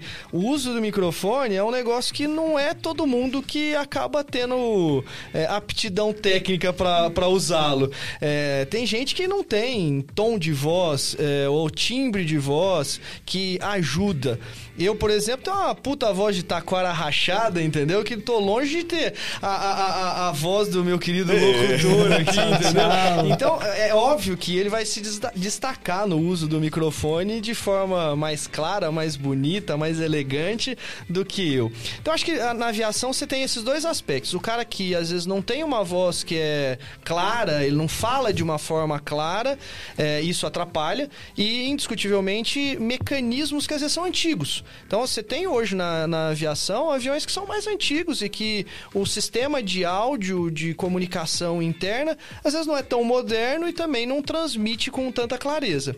Mas eu aposto com você que, tipo assim, se você voasse todos os dias, você ia ver que é 5% dos casos. Os outros 95% a pessoa entende. Ah, vai. cara, toda vez que eu viajei, o cara enfia, oposição. enfia o microfone na boca pra falar. Muito bom. Chegou a hora? É o seguinte, Léo, chegou o momento que a gente mais gosta aqui. É hora de nós tirarmos você da cabine. Vamos lá. É a nossa pergunta bomba. Tirar da cara. Você ficou Vai sair treinando tudo. isso aí, certeza. Não, essas imagina, frasinhas, que isso. cara. Vai sair do piloto automático. Tá antes. Você já foi num, num- num avião e você procurou filme de queda de avião? Pra Deus me livre. Ninguém faz isso. Tem uns caras que fazem. Ô, louco. Só se for zoar o cara que tá do lado. Vamos à nossa pergunta bomba. E o que a gente faz, Léo, sempre é o seguinte: a pergunta. Você quer responder a nossa pergunta bomba? Ó, como eu gosto de causar polêmica, então eu talvez seria o único apresenta... o único entrevistado Ah, até hoje. duvido. Quer dizer que não vão Duvido. responder só pra causar euforia. O, o bate-papo vai loucura aqui ao chat, não aceita. Sem contar que meu, meu horário já, já se encerrou. Já então encerrou. Tão contratar- chamando, tão o- chamando. O cachê que vocês me pagaram não me permitia continuar até depois desse horário. Então eu vou ter que falar tchau pra vocês. Muito obrigado, senhores telespectadores. Foi um prazer. Vamos lá, vai, manda a bomba. É o seguinte, nesse momento você que tá em casa, a luz muda, a temperatura do ar dá aquela caída e a gente tem o nosso efeito especial. Nas nuvens. Hoje na Zona Ah, hoje, ó, literalmente? Você hoje o ambiente segura tá esse. propício. É como se você tivesse voando entre as nuvens. Mas ó, são três. E eu vou fazer o Puta, é uma seguinte. só. Não, três, três. É o um, diretor tá se matando de rir lá atrás. é um pra cada habilitação que você tem. Por favor, Job, faça as vezes e, e mande a pergunta. Vou mandar a primeira. A primeira é boa. A segunda é excelente. A terceira é fodástica. Já pode soltar aquele palavrão se ele quiser, né? Pode, pode, pode. É, Essa vai ter que ser, não vai ter jeito. Vamos lá? Vamos lá, vamos lá, vamos lá. Daqui a pouco, Depois que a fumaça depois baixar. dos nossos comerciais. Leonardo Gomide. Primeira pergunta. Você. Ai. O meu olho tá ardendo com essa fumaça aqui. Rapaz, hoje você caprichou, hein? Pensando que é neblina de Você- Ribeirão Preto.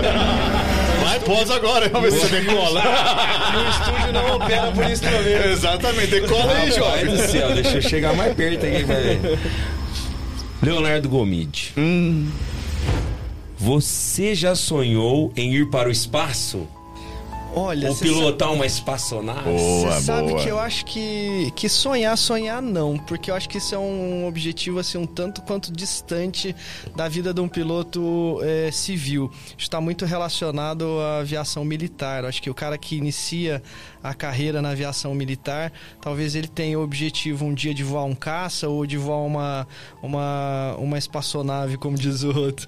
Acho que na aviação eh, comercial, na aviação executiva, acho que não está muito no, no, no, no, no possível de ser atingido por- pela gente, então talvez isso nunca tenha passado pela minha cabeça. Mas você sabe que com a- essa história de começar a explorar é, passeios é, é, fora é, da órbita terrestre, eu já me peguei algumas vezes falando, puta, ia ser legal fazer.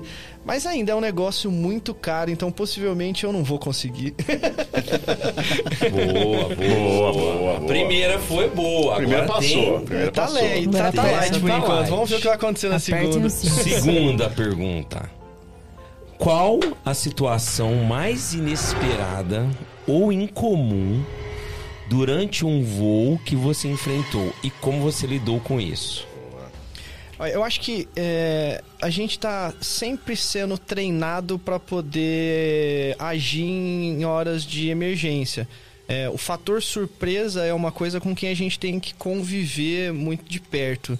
É, principalmente durante os treinamentos em simuladores, por exemplo, você nunca sabe qual a pane que você vai tomar e qual a situação que você vai, vai, vai passar por ela. E você tem que estar preparado.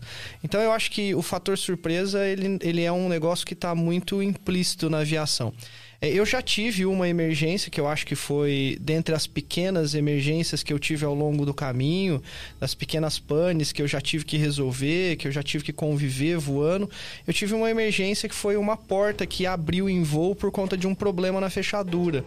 Então essa essa essa ocorrência, digamos assim, foi uma ocorrência que gerou uma necessidade de um procedimento de emergência relativamente rápido, porque você tem uma despressurização, você tem uma superfície que acabou se desprendendo da aeronave, voou pedaços e atingiu superfícies de comando.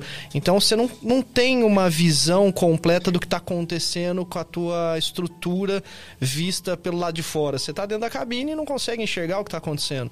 Então você precisa tem um agir. retrovisor ali. É, você precisa agir relativamente rápido para poder voltar para o solo e colocar o avião e os passageiros em segurança no chão.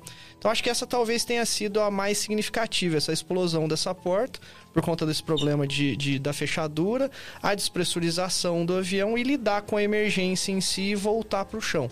Fora essa, eu acho que todas as outras que eu tive foram pequenas, contornáveis. Como eu falei, a aviação é um negócio muito seguro. É, você tem quase todos os sistemas duplicados, então se falha um, você tem um outro de reserva. Você recebe treinamento para lidar com todos esses sistemas.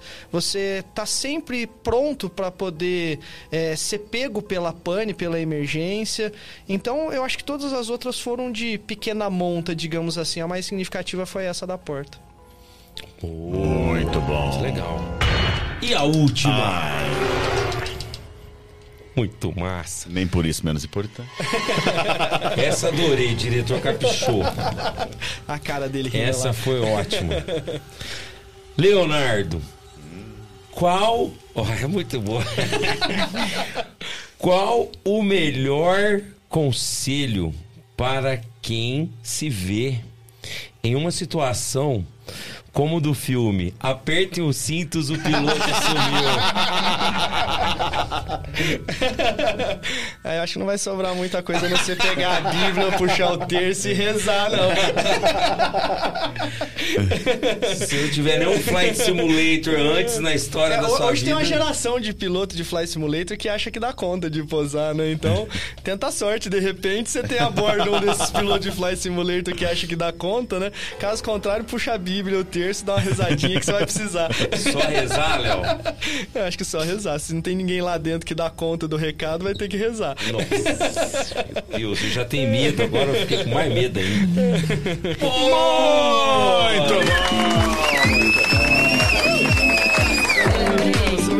Eu lembrei. Como é que, que aquele.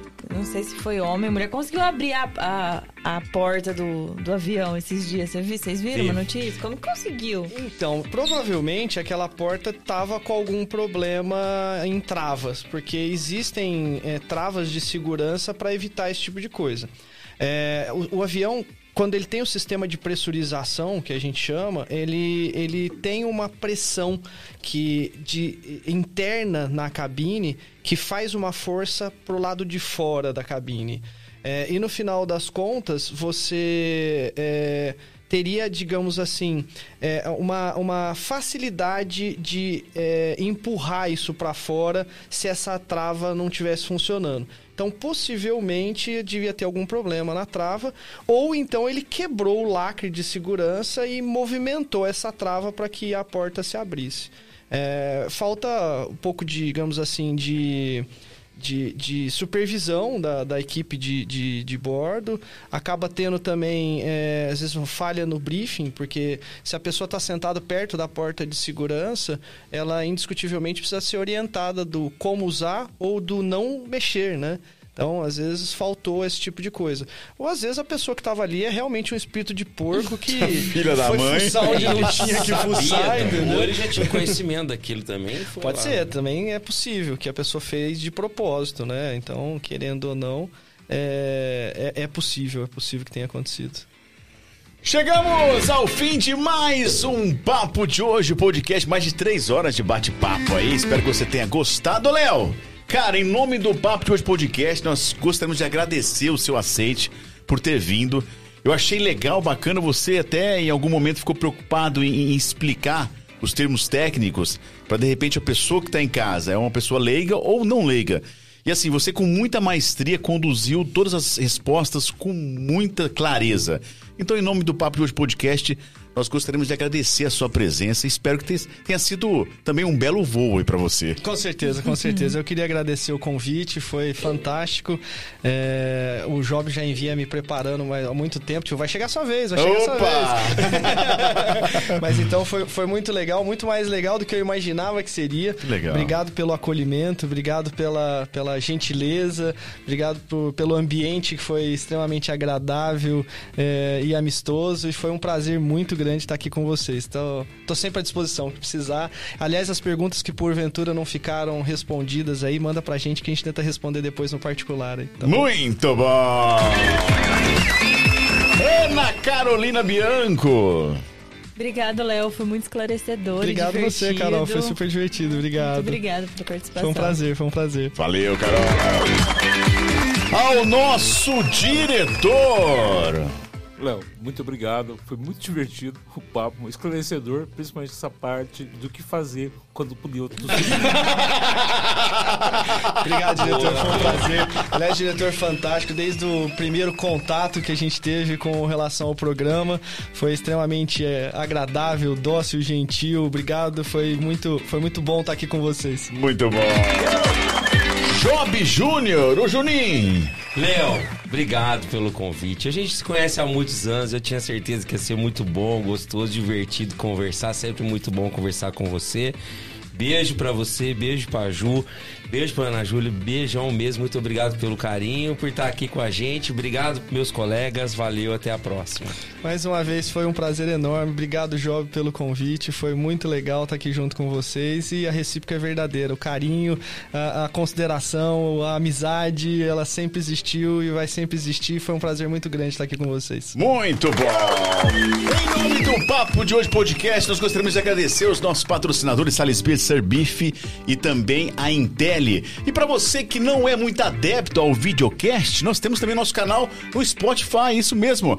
A partir de amanhã teremos esse episódio disponível para você só em áudio lá no Spotify para você ouvir em qualquer momento que você estiver, seja na corrida, enfim, fique à vontade. Para você, claro, que não é adepto ao videocast. E nós também teremos no Papo de Hoje Podcast Cortes o melhor desse bate-papo. Combinado? Ah, não se inscreveu? Se inscreve, dê o seu like, é muito importante para nós mantermos esse nosso projeto. Tenham todos uma ótima noite. Obrigado, um abraço, tchau, tchau.